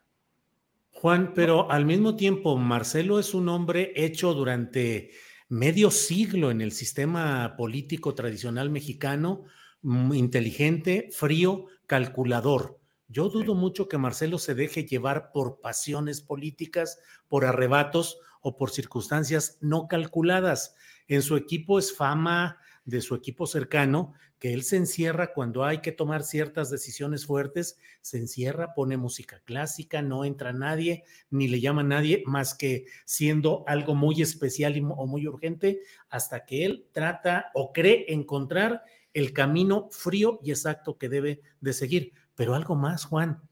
Y si se repitieran los escenarios, ya que hablamos de Manuel Camacho Solís, en los cuales tuviéramos en 2024 una candidatura oficial, la de Claudia Sheinbaum, y una candidatura alterna, tolerada o permitida desde el propio centro de poder, al estilo que Camacho Solís se la jugó las contras a Colosio? No sé, lo veo muy complicado, son otros tiempos muy distintos, Julio, y otro contexto, otra, este y como es, fuera, López Obrador ganaría con eh, Claudia en Morena o con Marcelo por la oposición? No, no hay manera, no hay forma, Julio, no hay forma de que pues, se pueda eh, ganar con Marcelo en la, en, la, en la, oposición o que Marcelo pudiese ganar desde la oposición. nada más hay que ver los números. Además, la base que tiene Marcelo dentro del movimiento de la Cuarta Transformación, pues se vería enormemente reducida al salicio, por más que dijera que fuera eh, un candidato obradorista o cuatroteísta, pero fuera de Morena, pues me parece que es totalmente incoherente. ¿Quién lo, quién lo abandera? Movimiento Ciudadano, este partido que nace de convergencia, que es, es, es justo el, el, sentido, buscar a los disidentes de todas las fuerzas políticas para a través de ellos crear una fuerza que hable sobre una supuesta pluralidad y, este, y una supuesta izquierda, porque además se dicen ser de izquierda. Sí. Alberto, ¿tú crees posible que Marcelo Ebrar pueda transitar hacia la oposición y poner en jaque la posibilidad de continuidad de la 4T sin que se activen en contra de Marcelo mecanismos tradicionales de la política de contención. Hablo específicamente si le revivirían el expediente de la línea 12 del metro. Mira, yo veo muy complicado que Marcelo se la quiera jugar, pero bueno, igual como bien dice Juan, no, la, pues, la posición que tengo yo desde fuera. Finalmente, no sé qué vientos estén soplando por la Cancillería y la mente de, de Marcelo Ebrard. Eh, yo diría que sería una apuesta demasiado arriesgada y no necesariamente o no únicamente por el tema del expediente de la línea 12, sino por la misma forma como Marcelo Ebrard ha, transitado en la política. Eh, finalmente, él sí cree, yo creo que esa, esa parte sí tengo elementos como para pensar que efectivamente él piensa que se la deben, y por lo tanto, pues considera que debería ocupar una posición más importante que la de la Cancillería. Y también tiene una forma de hacer política y compromisos que ya ha adquirido con la gente que lo está apoyando y que, no, y que tiene que cumplir. Y no necesariamente sería factible llevarlos a buen puerto si no cuenta con el respaldo completo de la 4T. Porque es, es verdad, o sea, quienes ahora mismo, inclusive algunas, algunos gobernadores, que expresan eh, apoyo hacia Marcelo Ebrard, eh, difícilmente lo seguirían, lo seguirían en una ruta de, la oposición, em, porque no hay garantía de que, de que realmente vaya a ganar. La, oposición por sí sola no tiene la suficiente eh, capacidad de convocatoria electoral que, como para, para que postule a un Marcelo Ebrard que, que, tuviera una, una, candidatura realmente exitosa. Y yo creo que Marcelo Ebrard le está ah, buscándole el, el camino seguro yo no veo que él vaya a transitar por una ruta en la cual pueda perder lo que ya tiene, ni tampoco perder la posibilidad de negociar desde dentro algo parecido a lo que ocurrió en 2012, cuando simplemente pues, le cobró. O sea, él dijo, me hago un lado, pero me vas a, compensar. Y eventualmente, pues con la Claudia Sheinbaum podría repetir el mismo esquema. Yo no veo a un Marcelo Ebrard que quiera tomar ese camino, ese, ese albur. Lo veo demasiado cauteloso eh, y lo veo demasiado caminante en terrenos seguros a lo largo de, de toda su vida política. Pero bueno, habrá que ver qué es lo que él decide finalmente, pues no sabemos ahí qué, qué es lo que le vaya eh, finalmente a, que vayan a ofrecerle y de qué tamaño sería la zanahoria como para que decida cambiar este pastelote que implica estar dentro de la 4T. Arturo Cano, ¿ya nos escuchas? Yo los escucho, no sé si ustedes me escuchen. Pues ahora sí te escuchamos, pero te vamos a decir que no. Así, no, oye, no se escucha nada, Arturo, ¿qué sucede? Arturo Cano, bienvenido, gracias por estar aquí. Bueno, Julio, lo primero es lo primero, muchas felicitaciones por tus próximas bodas de Rubí y por ese descanso que te vas a, tomar con tu esposa, con, con Ángeles. Este, gracias, Arturo. Ya estaremos, este, ya estaremos hablando mal de ti durante todo un mes. De eso hay que. Gracias por darnos esa gran oportunidad. Excelente. el tema que se está hablando, pues yo creo que el de Mario Delgado es un llamado tardío, pero es un llamado tardío eh, eh, que surge por las exigencias de eh, Marcelo Ebrard de piso parejo, que es una exigencia que ya lleva varios meses y que ha ido apretando en estos, en estos, últimos, en estos últimos tiempos. Marcelo Ebrard no hizo, digo, Mario Delgado no hizo este llamado, por ejemplo, hace unos meses cuando Marcelo llevó a todo el cuerpo diplomático a Sonora a, presentarles aquel gran proyecto de paneles solares. Este, y estuvo ahí. Tijuana decía Arturo, ahí estuvo en Tijuana en un meeting con la alcaldesa. Sí, estuvo, por eso me fui más atrás, Juan, porque viene eso de lejos. Han estado las corcholatas en muchos lugares siendo recibidas eh, por eh, los gobernadores, por los presidentes municipales, por las fuerzas vivas y además en un escenario en que los gobernadores pues tienen el control territorial de Morena. Eh, los cambios de, Morena que, eh, que, se dieron en el Congreso eh, del año pasado les dieron un gran poder a los gobernadores. Prácticamente los gobernadores se convirtieron en, en dueños de, de la estructura morenista y van a tener un gran peso. Ahora, se da este llamado de Mario, de Mario Delgado en el, en el marco de esta exigencia y como para tratar de, de responder a una exigencia de Marcelo que ha insistido desde hace tiempo en lo de piso parejo. Un, un, piso parejo que Marcelo no pidió en otros momentos, porque digamos, eh, recordemos que en 2005 eh, fue candidato al gobierno de la Ciudad de México eh, y aseguró su, su candidatura con una declaración del entonces jefe de gobierno Andrés Manuel López Obrador, que dijo, a mí me gustaría que Marcelo fuera el candidato. Luego, eh, años más tarde, cuando Marcelo se midió en encuestas eh, con Andrés Manuel López Obrador, Marcelo no renunció nunca a su cargo, que es lo que está pidiendo ahora. Marcelo eh, renunció o, dejó la jefatura de gobierno del entonces Distrito Federal hasta el último día. Sí. No se retiró nunca.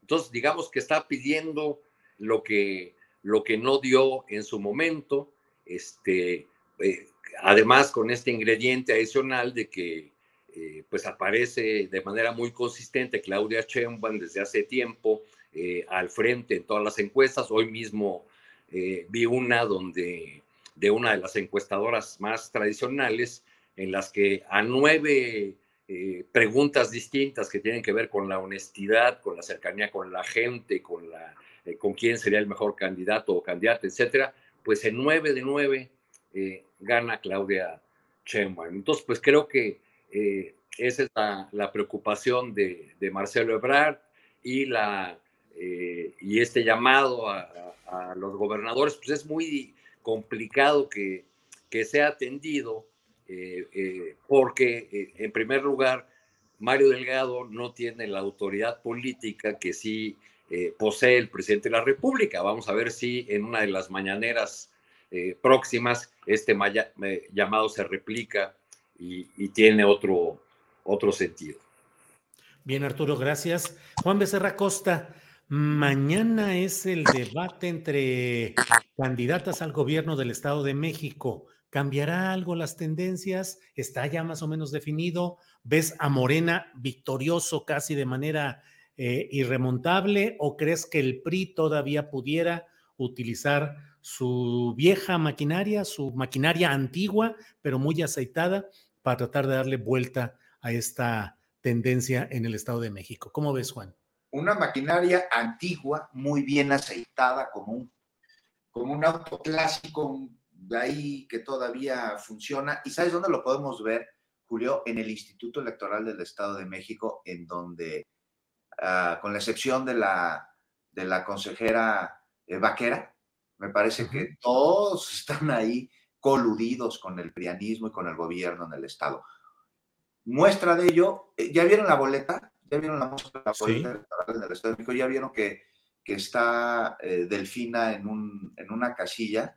nada más junto con los partidos aliados, y tenemos a Ale del Moral, además así con su Ale del Moral, con este apodo, Ale es un diminutivo de Alejandra, en varias más, y, ahí, ahí, dan una explicación que yo no acabo de entender, solicité entrevista en la noche ahí en Fórmula con la este, consejera presidenta del Instituto Electoral del Estado de México, estoy en respuesta de que me diga si va ella o, alguien más, porque pues, sí tendría que responder, que nos explique por qué está esto. Y de ahí, para el real, esta maquinaria que mencionas, Julio, a través de de dádivas, a través del mapachismo. Pues, estamos hablando de la gran fortaleza del PRI, del Estado de México, es eh, la cuna de uno de los grupos más poderosos de la historia del país, de la Tlacomulco. Es, es, es, simbólica la debacle del partido que tomó el nombre de la revolución para institucionalizar la corrupción y ahora ya ni institucional es.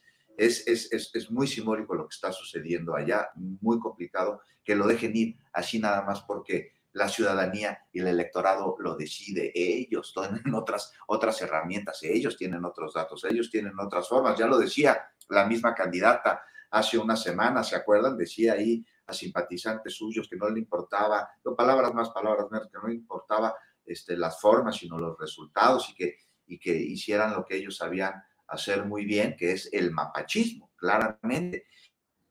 Que que, además es una de las personas del PRI que tengo absoluto respeto. Tiene abollado su apellido y el Estado de México se vislumbra por todos lados. Juan, estamos teniendo ciertos problemas ahí con. Sí, está con interrupción. A ver si adelante. ¿Decías del apellido abollado? ¿Era del Moral? este, Dulce María Sauri me decía que el PRI tiene ah. el, apellido abollado, así me decía el ah. Yo ya estaba extrapolándolo al apellido del Moral, dije, ese es el abollado. No, no, no. Dulce María Sauri me decía que el PRI tiene el apellido abollado. Este, que, debo decir que es, una persona a la que yo respeto muchísimo, es una perista que respeto muchísimo a, Dulce María Sauri. No, te decía que Alejandra El Moral en una reunión hace unas semanas hizo un llamado al mapachismo. Ahí está, claramente, está en video. Entonces pues, eh, va a pelear con un Sumere, pero hay algo muy, muy simbólico. Fíjate, mañana, mañana convoqué en el noticiario que conduzco a una mesa de análisis post-debate. Y entonces, pues dije, quiero tener a alguien que sea totalmente imparcial, e invité a Eduardo Hushim, que fue consejero electoral y es periodista, y lo conocemos desde hace tiempo. Aceptó. Dije, quiero a alguien que vaya a defender a la candidata del PRI y a alguien que vaya a defender a la candidata de, de Morena. Entonces invité a Renata Turrent, que es, todo el mundo lo sabemos, es pro cuarto transformación y aceptó. Para encontrar, Julio, a alguien que quisiera defender a Alejandra Moral, mira, no voy a decir nombres, le hablé a 18 personas. Caray. No políticos, ¿eh? porque no quise una mesa de análisis con políticos, sino con este, analistas, analistas políticos, con periodistas. 18 personas y nadie fue. Excusas más, excusas menos, estoy de viaje, voy a estar aquí, voy a estar allá. Este, era para otra ocasión con mucho gusto, Juan. No voy a poder en esta. 18 personas. Nadie. Entonces, si alguien ahí en la audiencia es analista político y va a salir a defender a Alejandro Blanco con muchísimo gusto, pues le damos espacio porque lo que se trata es que sea plural. Pero esto es muy simbólico, que están dejando sola a su candidata. O sea, no salen a defenderla, ¿por qué? Esa es una pregunta que me gustaría este, hacerlos, porque me parece que demasiada casualidad y en política no hay casualidades. 18 analistas políticos, justo, curiosamente, en un jueves no van a estar en México. Bueno. Bien, Juan Alberto Najar. Ana Paula Ordorica, Juan, ya seguro que sí. Dije que no políticos. Alberto, ¿cómo ves no es mala idea, ¿eh? No es mala idea, ¿verdad? Sí, sí, total, ya de una vez salir del closet. Está libre, ¿no? Sí, sí, sí, está libre. No, tiene compromiso. No, ninguno, ninguno.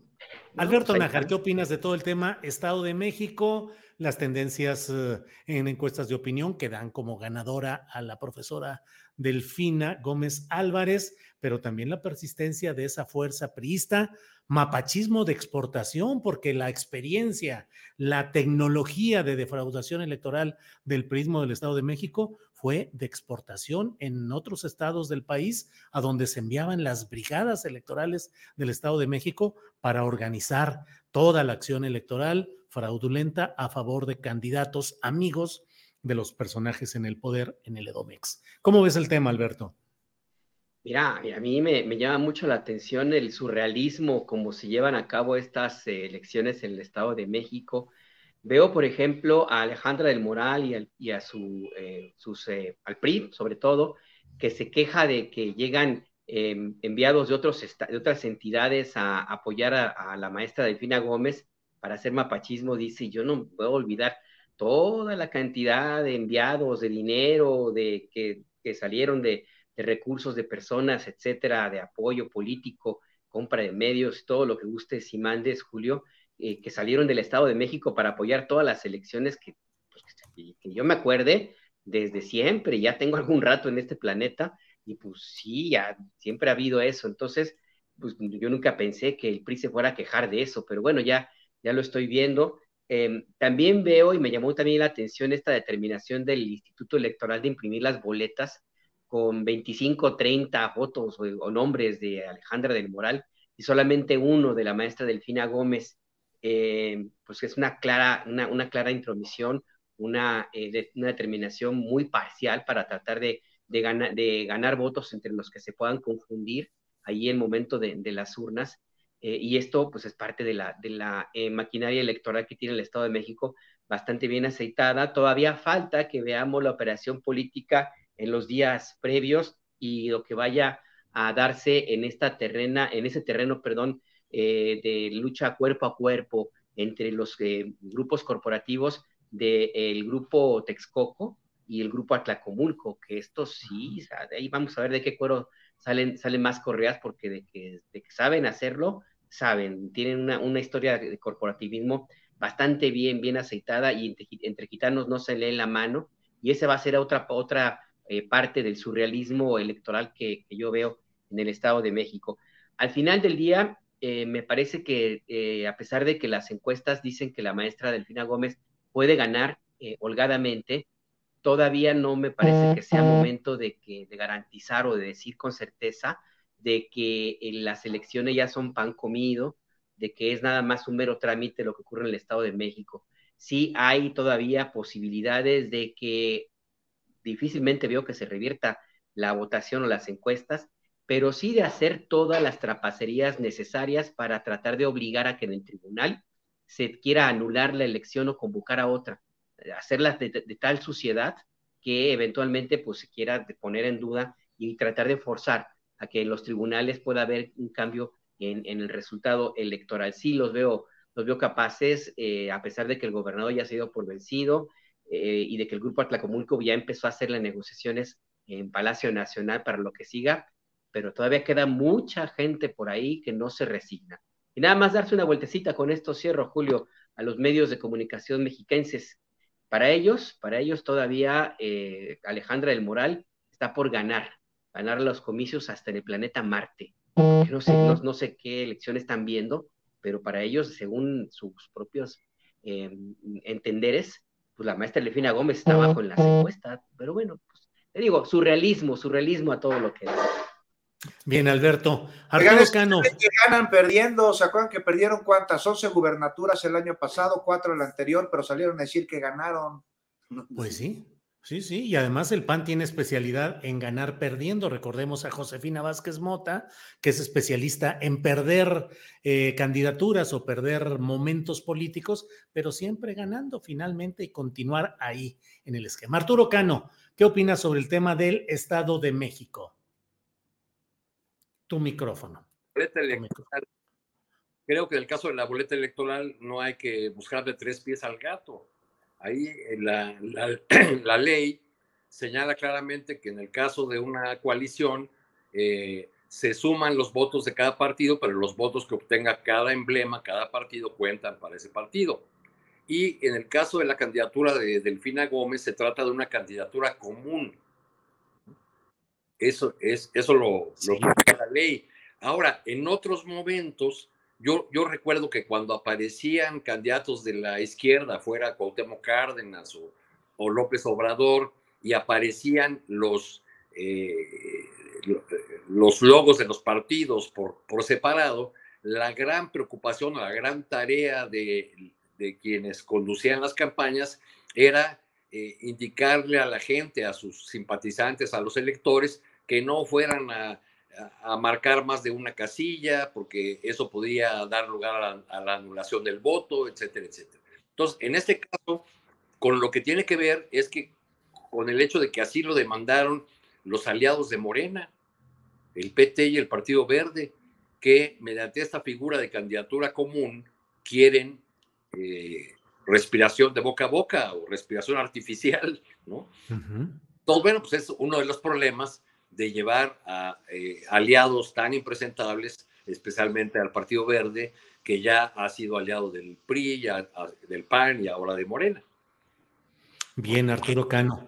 Juan Becerra Acosta, eh, ya le dimos su, su, repasadita al tema del Estado de México, lo de Mario Delgado. ¿Cómo ves Puebla? ¿Dónde Ignacio Mier eh, que busca la candidatura de Morena al gobierno de allá junto con su primo Alejandro Armenta, pues se propone parlamento abierto para la consulta para elección de ministros de la Suprema Corte de Justicia de la Nación, eh, tema al cual el propio presidente López Obrador hoy en la conferencia mañanera dio su aval, su respaldo, eh, estableciendo, bueno, que habrá que ver si los tiempos del proceso electoral federal permiten hacer esa consulta. ¿Cómo ves el tema, Juan? Pues dos temas totalmente distintos que se entrecruzan en una bifurcación. Ahí vemos una carrera parejera, como bien dices, Julio, entre dos primos que galopan y galopan a iniciativas galopantes para llegar a la gubernatura de Puebla, a Ignacio Mier, Alejandro Armenta, este, que los dos no quieren abrir los regalos de Navidad en la Casa Guayo. Oye, si me permites un paréntesis, Julio, la Casa Guayo este, ¿Sabes que así se llama la Casa del Gobernador en Puebla, que además es monumento histórico del siglo XVI, este, y porque además Puebla era la ciudad en la que vivían las familias de los españoles gobernantes, porque era más salubre, no se inundaba. Bueno, lleva este nombre la casa porque perteneció a un regidor llamado Juan Martínez de Aguayo, pero aquí el dato es que no vivía ahí, sino que la usaba de bodega, de forraje y de grano, pero sobre todo de chiquero. Ahí vivían los cerdos así que muy simbólico el nombre. Pero bueno, regresando al tema. Juan Martínez de Aguayo. Así es, así es, era un regidor del siglo XVI y XVII, llegó a México en el siglo XVI y este, en el siglo XVII compró esta propiedad, esta casa, y ahí tenía sus cerdos. Ahí, Origen es destino. Así es. Así ya Mario ¿Habla de Mario Morín? sí, pues, ¿cómo no? ¿Cómo olvidarlo? Este, Fue Temascal, pero en fin, regresando al tema, pues no sé, ahí está claramente, tú lo pones muy claro en tu, columna del día de hoy, ¿no? Está este esfuerzo legislativo para continuar este, con el proceso de renovación del sistema judicial, emparejado con unas intenciones de llegar a la gubernatura de este estado y bueno, pues para eso, pues darle buenos resultados al señor presidente. Mira, este proceso de renovación del sistema judicial a través de la posible designación del ministro de la Suprema Corte de Justicia a través del voto popular es un tema que ya discutimos ampliamente y sabroso, bien sabroso aquí la semana pasada, mucho de lo que dijimos, pero sigue en la mesa. Y ahora con esta convocatoria que hasta Roberto Madrazo se le está haciendo, ¿no? Si es que no lo agarran ocupado, este, cortando camino para volverse a meter en la recta de un maratón.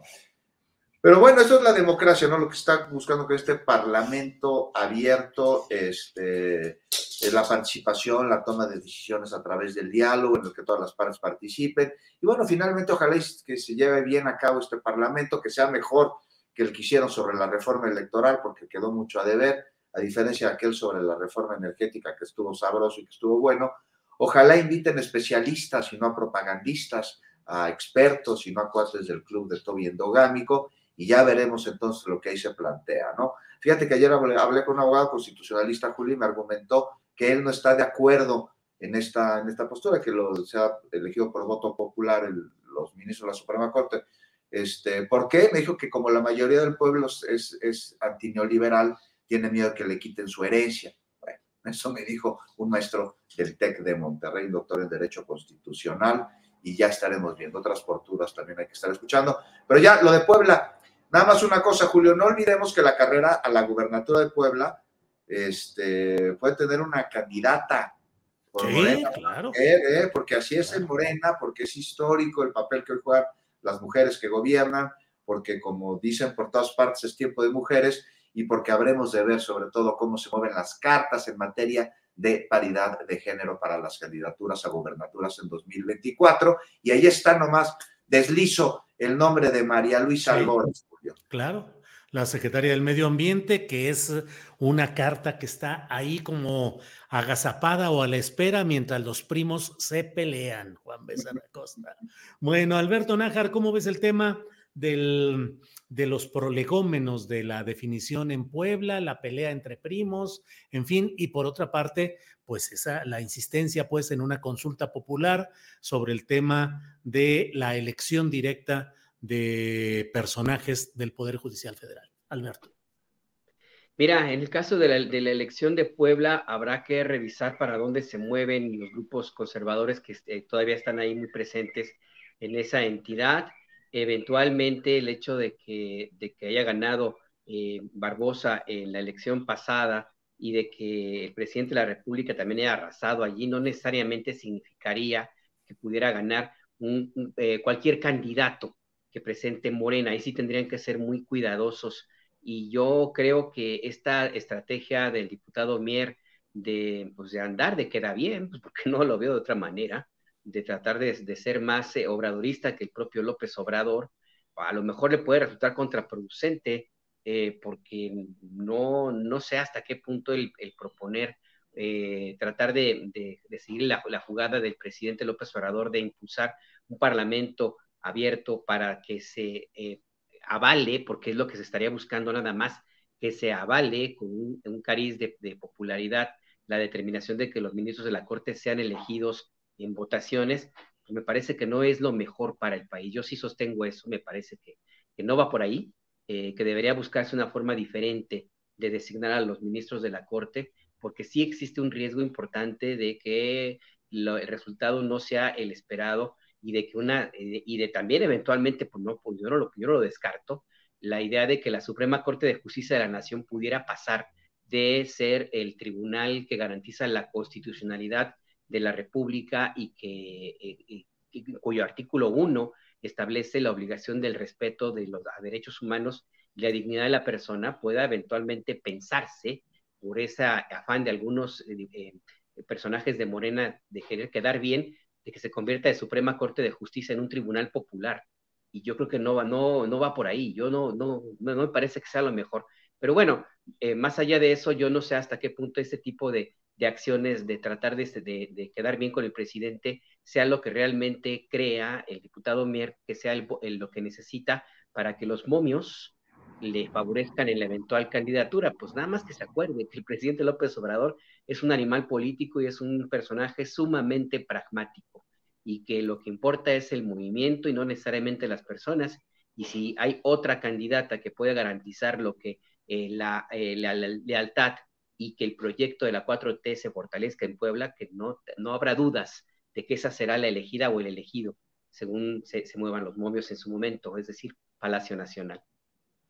Alberto, gracias. Arturo Cano, aunque los temas nacionales están muy interesantes y muy sabrosos, pero no puedo dejar la oportunidad para preguntarte cómo ves el caso de Ecuador, donde el presidente Guillermo Lazo evadió el proceso de legislativo de la Asamblea Nacional, el Congreso Federal de allá, en el sentido de eh, la eventualidad de destituirlo por actos de corrupción y como el proceso iba muy avanzado en su contra, hoy en la mañana determinó que mm, se suspende eh, eh, la Asamblea Nacional y se convoca a elecciones adelantadas que serán del propio de la Asamblea Nacional y de la Presidencia de la República, siempre con esta historia de lo que ha sido la llegada al poder de la izquierda con Rafael Correa, la traición luego de Lenin Morena, de Lenin Moreno, y no sé si de ahí se pueden deducir enseñanzas políticas también para México, y ahora el episodio de Guillermo Lazo. ¿Cómo ves, Arturo?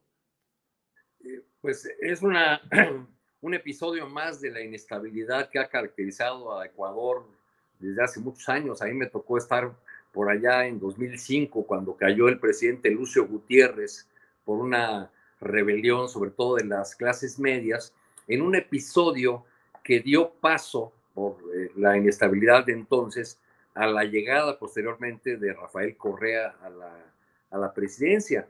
Correa eh, eh, ganó varias, varias elecciones, consolidó un poder, yo diría que en gran medida unipersonal, eh, se resistió mucho a construir un partido eh, fuerte, no existe hasta ahora, y por eso hoy podemos ver en las redes sociales de Correa el anuncio de una serie de entrevistas que da en cascada a medios del Ecuador y medios internacionales, donde aparece ya el hashtag de Masi Rafael, el que ha usado en campañas en otro momento. Al parecer, pues el correísmo está pensando en la alternativa, así como hicieron los brasileños, de lanzar otra vez a su figura fuerte, de llevar otra vez a Masi, Rafael Masi, en el idioma quechua quiere decir compañero, compañero Rafael. Eh, eh, con este fracaso que ha tenido la, el, gobierno de, de, esta derecha impresentable que, que, representa Guillermo Lazo, este, eh, que se negó a que continuara el proceso de, de investigación por una, un tema de corrupción, porque seguramente lo iban a encontrar culpable y iba a tener un mayor costo político para él. Llama la atención que en el eh, concierto latinoamericano no se escuchen las voces frente a eh, gobiernos de otro corte ideológico que siempre escuchamos de, ah, dictador, ah, dictario, ah, no, pues ahora no dice nada, porque como se trata de, la, de un manotazo, ah, digamos que, para decirlo en términos latinoamericano sería un Fujimorazo, ¿no? Así como uh Fujimori en, en, Ecuador. Y bueno, pues el, el, presidente López Obrador, como si no hubiera suficientes asuntos en, en, México, pues ha tenido en estos días en sus mañaneras para dar y repartir con toda Latinoamérica, ¿no? Para el, el asunto de la presidencia eh, de, de, un organismo internacional con, con, que no quiere entregar a Perú, mientras permanezca Boluarte y el ataque de Keiko Fujimori, la hija del dictador, además un dictador preso y confeso y sentenciado por, por corrupción y por violaciones a los derechos humanos como fue eh, Alberto Fujimori, y también recibiendo los ataques del presidente López Obrador de Suri Ríos, la hija, la hija de un personaje condenado, condenado por genocida.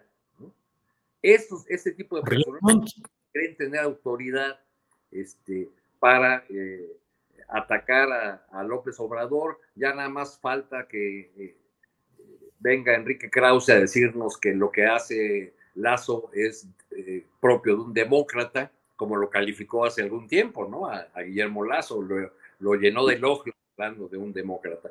Entonces viene esta, este otro episodio de inestabilidad que al parecer, este, pues va, Ecuador va, va a ser una nación que va a tener muy difícil encontrar el camino de, la estabilidad política.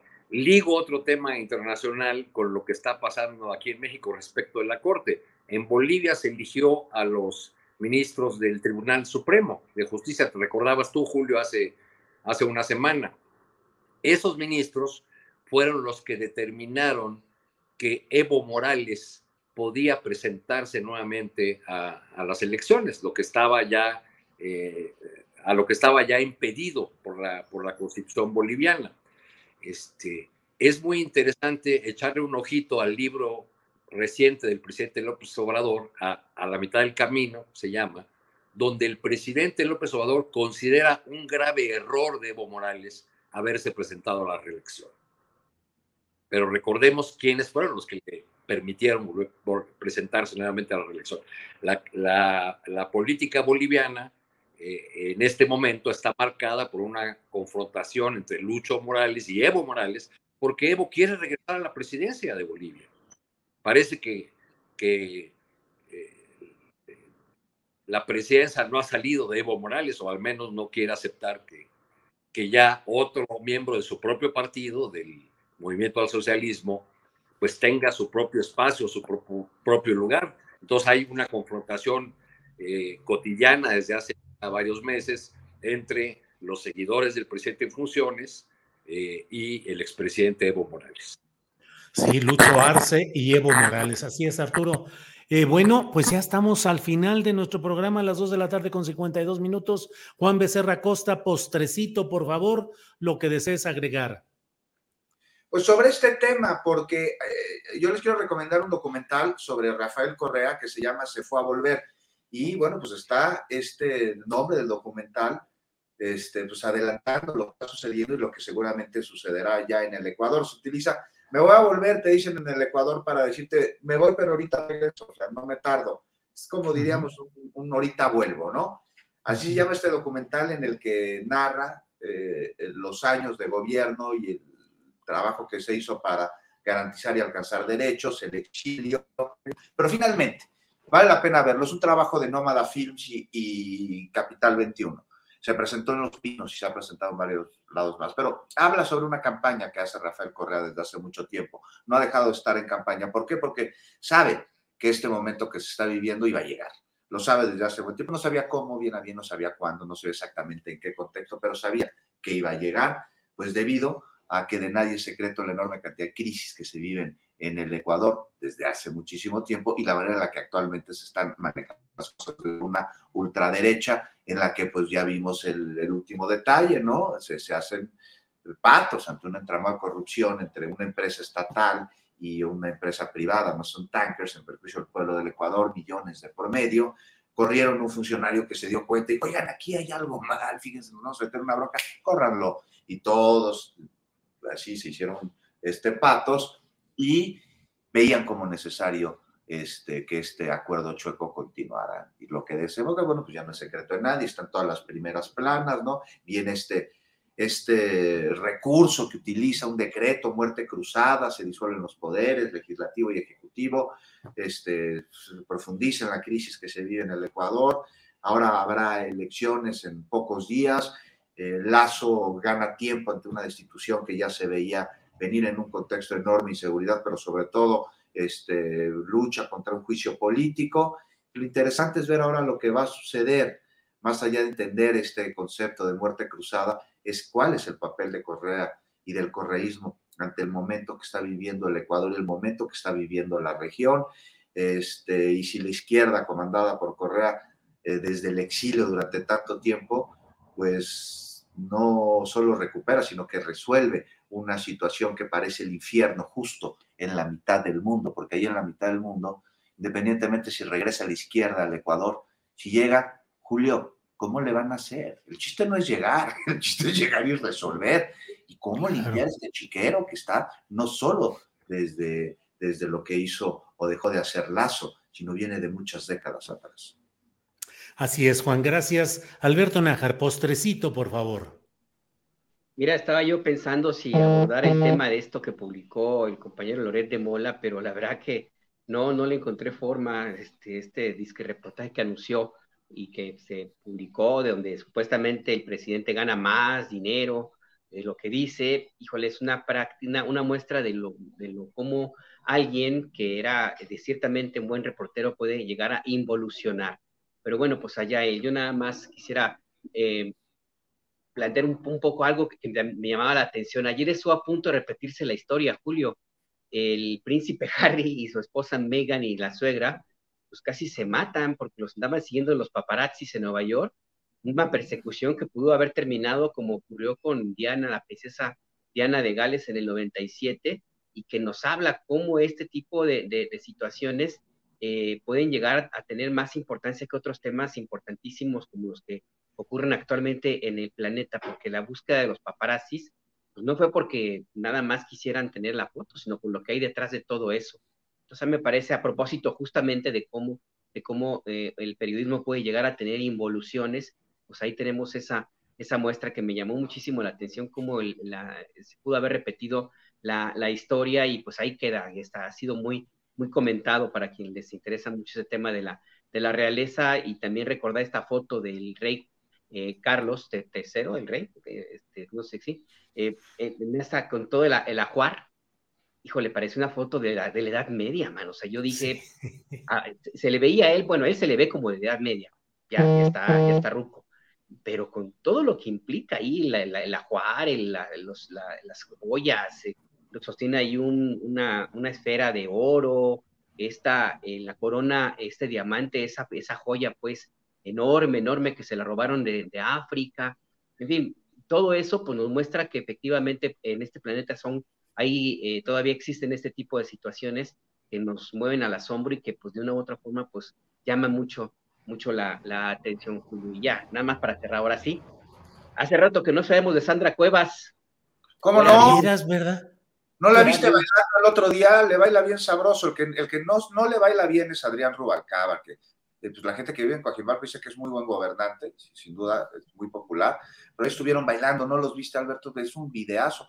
Que fíjate que critican a Sandra Cuevas porque suba a bailar una tarima en Tepito con, con este, el alcalde de Coajimalpa, que fue invitado. No, hombre, ¿por qué la critican por eso? No sean amargados, baila re bien Sandra Cuevas, nomás de ver, digo, wow, que la critiquen por aventar pelotas con dinero desde el balcón de su, de su oficina o, por atentar contra el patrimonio gráfico de la ciudad, mandando quitar los rótulos, pero porque baila, no, hombre, hay otros motivos más importantes, no sean amargados. Ve el video, Alberto, te lo recomiendo mucho más. Que me, lo perdí, ¿eh? me, lo perdí por acá viendo al, tipo este de, de, Inglaterra, de Reino Unido. Bueno, sí, voy a ver. sí, sí. Sí, bueno. Arturo Cano, postrecito, por favor. Chuc, chuc. A propósito de Sandra Cuevazos, estoy recién desempacado de Tapachula, hice varios recorridos durante los días anteriores por la frontera sur. Eh, y pueden, pueden leer este, mis notas de esos días si, si les interesa a las personas que nos siguen en mi cuenta de Twitter, Arturo Cano MX. A propósito de los andracuevazos, la, la presidenta municipal de Tapachula, Rosa Irene Urbina, que es de Morena, tiene el Parque Central de Tapachula cerrado desde hace, desde febrero.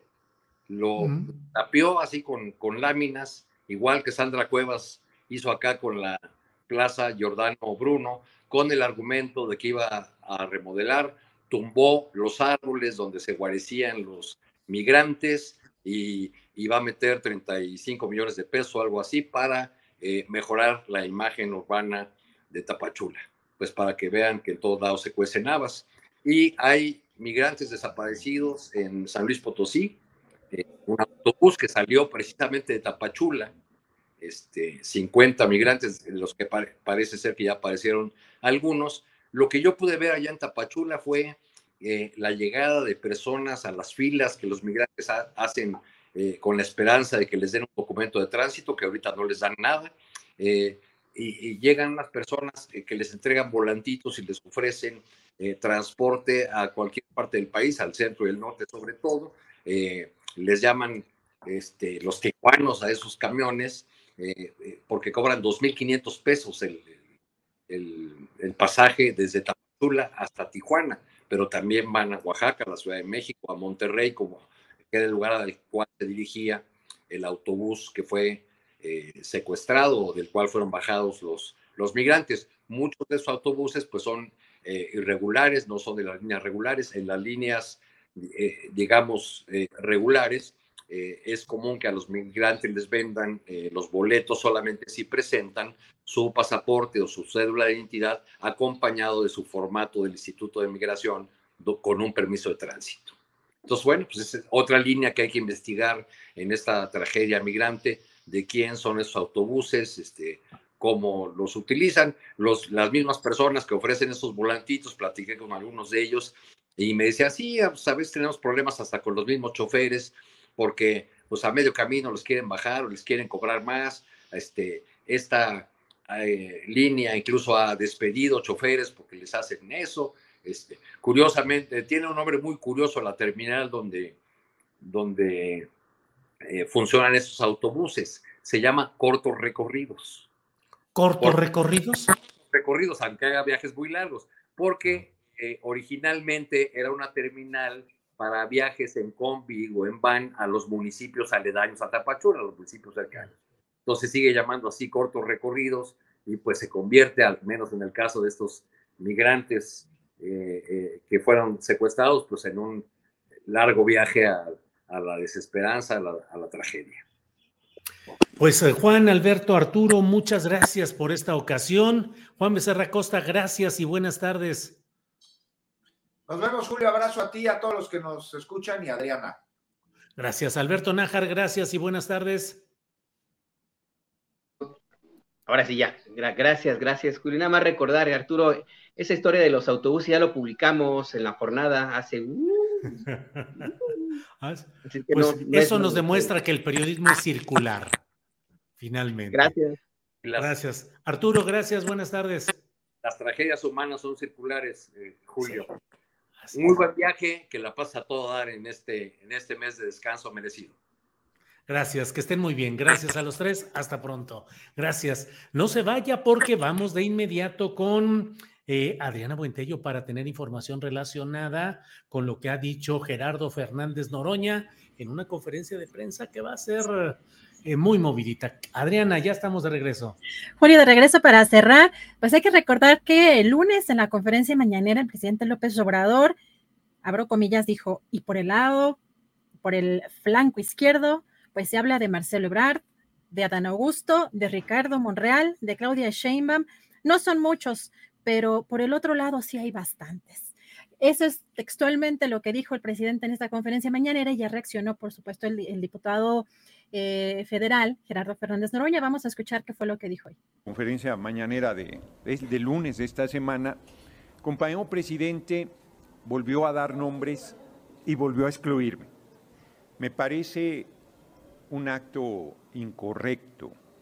Me parece que se promueve el sectarismo, la exclusión. Compañero presidente la noche del 28 de abril dijo que se iba a meter en el proceso electoral no para decidir quién fuera la persona que tuviera la candidatura, sino que se iba a meter para garantizar unidad y respeto a la decisión del pueblo a través de la eh, encuesta con que se piensa decidir la candidatura de nuestro movimiento. Yo dije, muy bien, a mí me parece que la palabra, la trayectoria política, la estatura del compañero presidente garantiza unidad y que no haga crisis el método como lo hizo en Coahuila, que se rompió la unidad de nuestro movimiento. Y ahora el lunes me excluye. ¿Cómo puede haber unidad con exclusión? ¿Cómo puede haber confianza en la realización del método con un trato incorrecto a un compañero caracterizado por su compromiso con el movimiento. Pues fíjate, Adriana, ahora sí que es una crónica de una protesta anunciada, porque realmente pues ha habido muchas expresiones o muchos momentos políticos en los cuales se ha reflejado que Gerardo Fernández Noroña no está en el ánimo ni en la voz ni en la mención que se hace de Palacio Nacional de los aspirantes a la presidencia de la República en 2024 por la vía de la llamada cuarta transformación. Recuerdo, Adriana, que en la entrevista que le hice hace días al propio Gerardo, comenzamos con, por ese tema, incluso en cierto momento un poco ríspida la, las preguntas, las respuestas, porque yo le decía, oye, ¿te excluyeron? No, no, claro que no, te excluyeron. No, es que es un trato del presidente. Dije, ¿cuál trato? No hay trato hacia ti, Gerardo. Y Gerardo decía y defendió, no, bueno, pues lo que pasa es que no había ninguna razón por la cual estar ahí. Le dije, oye, estaban los senadores del PT, sí, pero en fin, el hecho concreto, Adriana, es que pues ahí está una protesta que seguramente debe haber reflexionado mucho Gerardo Fernández Noroña, el momento y la circunstancia en el cual hacerlo, porque pues se va quedando fuera del, de la foto oficial o del video oficial en el que se están moviendo los personajes que son hasta este momento Claudia, Adán Augusto, Marcelo y Monreal, ya muy eh, deteriorado, muy debilitado en sus aspiraciones, pero todavía sigue ahí. Entonces, bueno, pues ahí están las palabras de Fernández Noroña, Adriana. Pero previo a esta, eh, a estas palabras que pronunció el presidente López Obrador, pues Monreal ya había, eh, digamos, recordado su lealtad al presidente, por lo menos en dos ocasiones. Quizá también esa fue la razón por la que se le incluyó, pese a que, eh, pues, quizá ya sabe pues, que tiene pocas, pocas oportunidades en, este caso, Julio, pero también hoy llamó la atención una denuncia que hizo el senador Armenta. Eh, tenemos incluso también los, eh, nos mandaron las, las capturas de pantalla. Vamos a ver primero el video de lo que denuncia el senador de Morena, Alejandro Armenta, hoy en el Senado. Norma Lucía Piña Hernández, presidenta de la Suprema Corte de Justicia de la Nación presente. El que suscribe senador Alejandro Armenta Mier, presidente del Senado de la República, con fundamento en el artículo sexto, párrafo segundo y octavo constitucional, me dirijo a usted de la manera más atenta y respetuosa para que por su conducto se pueda verificar, verificar los siguientes hechos significativos del día 16 de mayo del presente año, toda vez que el ciudadano Francisco Tapia, el cual se acreditó como su asesor, mediante una serie de mensajes de WhatsApp, pretendió crear un canal de comunicación entre usted y su servidor. Acto seguido, presuntamente el número telefónico que usted acredita 52 55 que hago referencia a mi número telefónico, recibí mensajes a las nueve con un minuto con la muy probable intención de presionar, de intimidar o incluso de pretender amenazar al suscrito por mi desempeño como legislador federal, contraviniendo con ello lo dispuesto en el artículo 61 de nuestra Carta Magna. Por lo anterior, sirva el presente para que bajo protesta de decir verdad, bajo protesta de decir verdad y contando con su invaluable apoyo, se pueda clarificar formalmente los hechos narrados. Vaya, Adriana, pues está calientísimo todo el asunto de la relación con la presidenta, la ministra presidenta Norma Piña, presidenta de la Suprema Corte de Justicia de la Nación.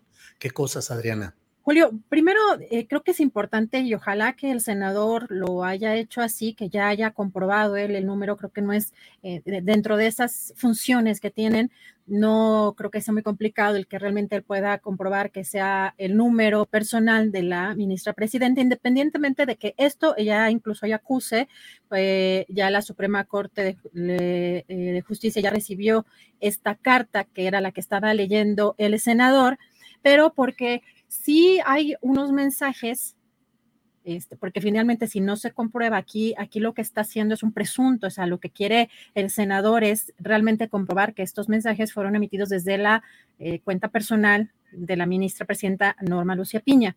Pero pues los mensajes que nos comparten el equipo del senador Armenta, pues sí son importantes si se llegara a comprobar que provienen de la presidenta de la Suprema Corte de Justicia, porque eh, podemos ver, por ejemplo, en el primero, en el primero que nos, nos mandan, donde dice, hola, soy Norma Piña, eh, hablo a nombre estrictamente personal, eh, pero lo sostengo en público. Usted puede ver a los ojos a sus hijos o hijas después de lo que dice. Y pues ya hay una serie de mensajes también más abajo, dice So, dice So, Norma Piña, dígame, ese es el, primero. el primero, Juanjo, el primero todavía. Lo que le escribí responde eh, la presidenta y él responde, sí, sí, y usted lo puede hacer totalmente. Eh, le dice Armenta, usted tiene calidad moral para preguntarme ello. Y ella responde totalmente, responde, qué bueno. La, supuestamente la ministra presidenta dice, la vida nos juzgará. Buenas noches, pero continúa esta conversación, eh, pues donde incluso pues ya parece que hay una pues, falta de respeto en el tema eh, pues de las propias investiduras de los funcionarios eh, públicos. Ya eh, dice supuestamente la ministra presidenta, si quiere hacer pública esta conversación, yo no tengo problema. Y responde el senador, sin, sin duda usted y a todos, me está amenazando, pregunta, claro que lo voy a hacer, la reto a que me lo diga en público. Y más adelante se ve que ella responde con risas. Pues esto es parte de lo que está en esta conversación supuestamente en este chat privado y pues veremos qué, qué es lo que sucede o cuál es la respuesta, Julio, porque pues sí es eh, importante, pues eh, si es, si se comprueba que es precisamente eh, cierto este, este chat, Julio.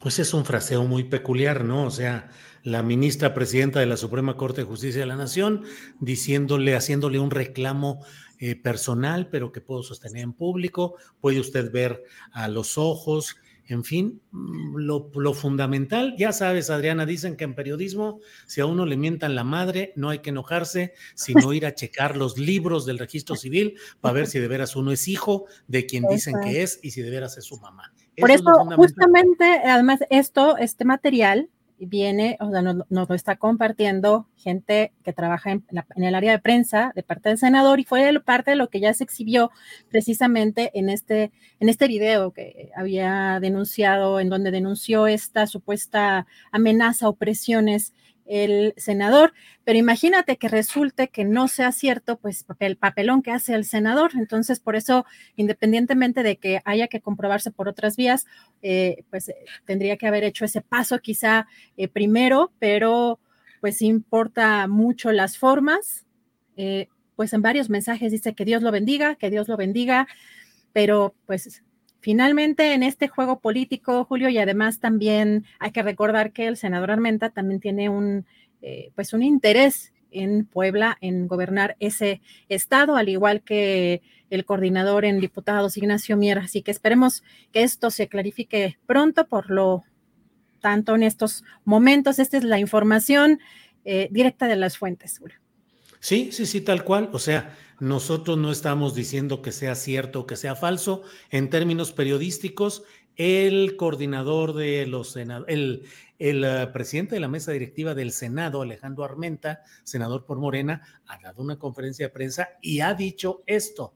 Nuestra obligación como periodistas es dar a conocer puntualmente lo que él dice y ya se irá sabiendo las respuestas o las precisiones que se vayan dando por la involucrada, la ministra Piña o por las autoridades de la policía cibernética o lo que venga más adelante. Lo, lo, comento, Adriana, porque por ahí hay alguien que dice, eso no es eh, periodismo, eso es un chisme. No, si es periodismo lo que nosotros estamos haciendo.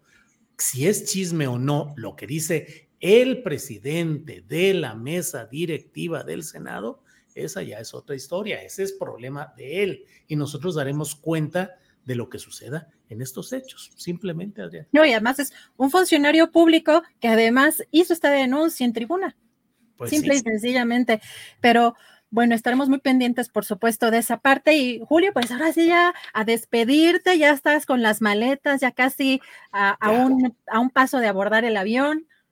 Sí, sí, sí, ya todo listo, ya estamos aquí preparados, Ángeles y un servidor. Eh, vamos a ver a mi hijo Julio Alejandro eh, Sol Ángel se va a quedar aquí trabajando y atendiendo su negocio de pastelería y repostería, pero pues muy, muy atentos estaré, me estaré, estaremos a lo que vaya sucediendo y claro que con el enorme gusto de que Adriana estés tú con Temoris conduciendo durante este mes el programa y en las noches en el horario de la videocharla astillada a las nueve de la noche va a estar Paco Cruz con información política, electoral en general, así es que pues Adriana ya nos veremos pronto a mediaditos de junio estaremos de regreso y ya nos volveremos a ver aquí en esta pantalla cibernética, Adriana. Gracias por esta ocasión. Gracias, Julio. Muy buen viaje. Eh, muchos abrazos y muchos saludos también para, para Ángeles y para Julio Alejandro. Y por supuesto, aquí estamos ya mañana con Temoris en esta parte de las vacaciones eh, de Julio. Nos tienes que traer, ya sabes, nos tienes que mandar fotitos. Eso sí. Buen provecho, Julio. Ya huele también a sopita. Hasta mañana. Hasta mañana. Gracias. Hasta pronto. Gracias, gracias. Hasta mañana.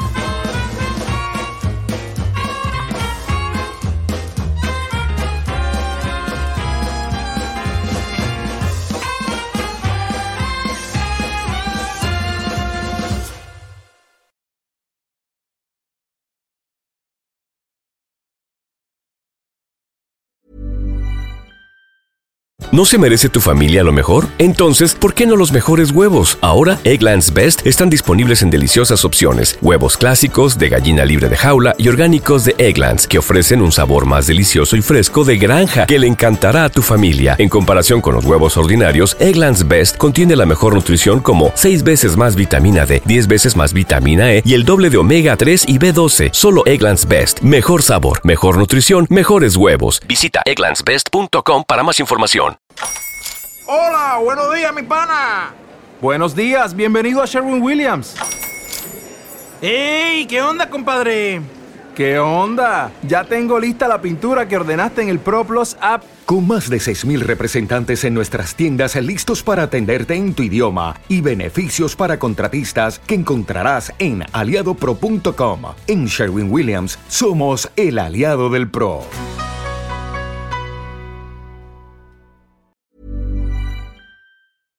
Para que te enteres del próximo noticiero, suscríbete y dale follow en Apple, Spotify, Amazon Music, Google o donde sea que escuches podcast.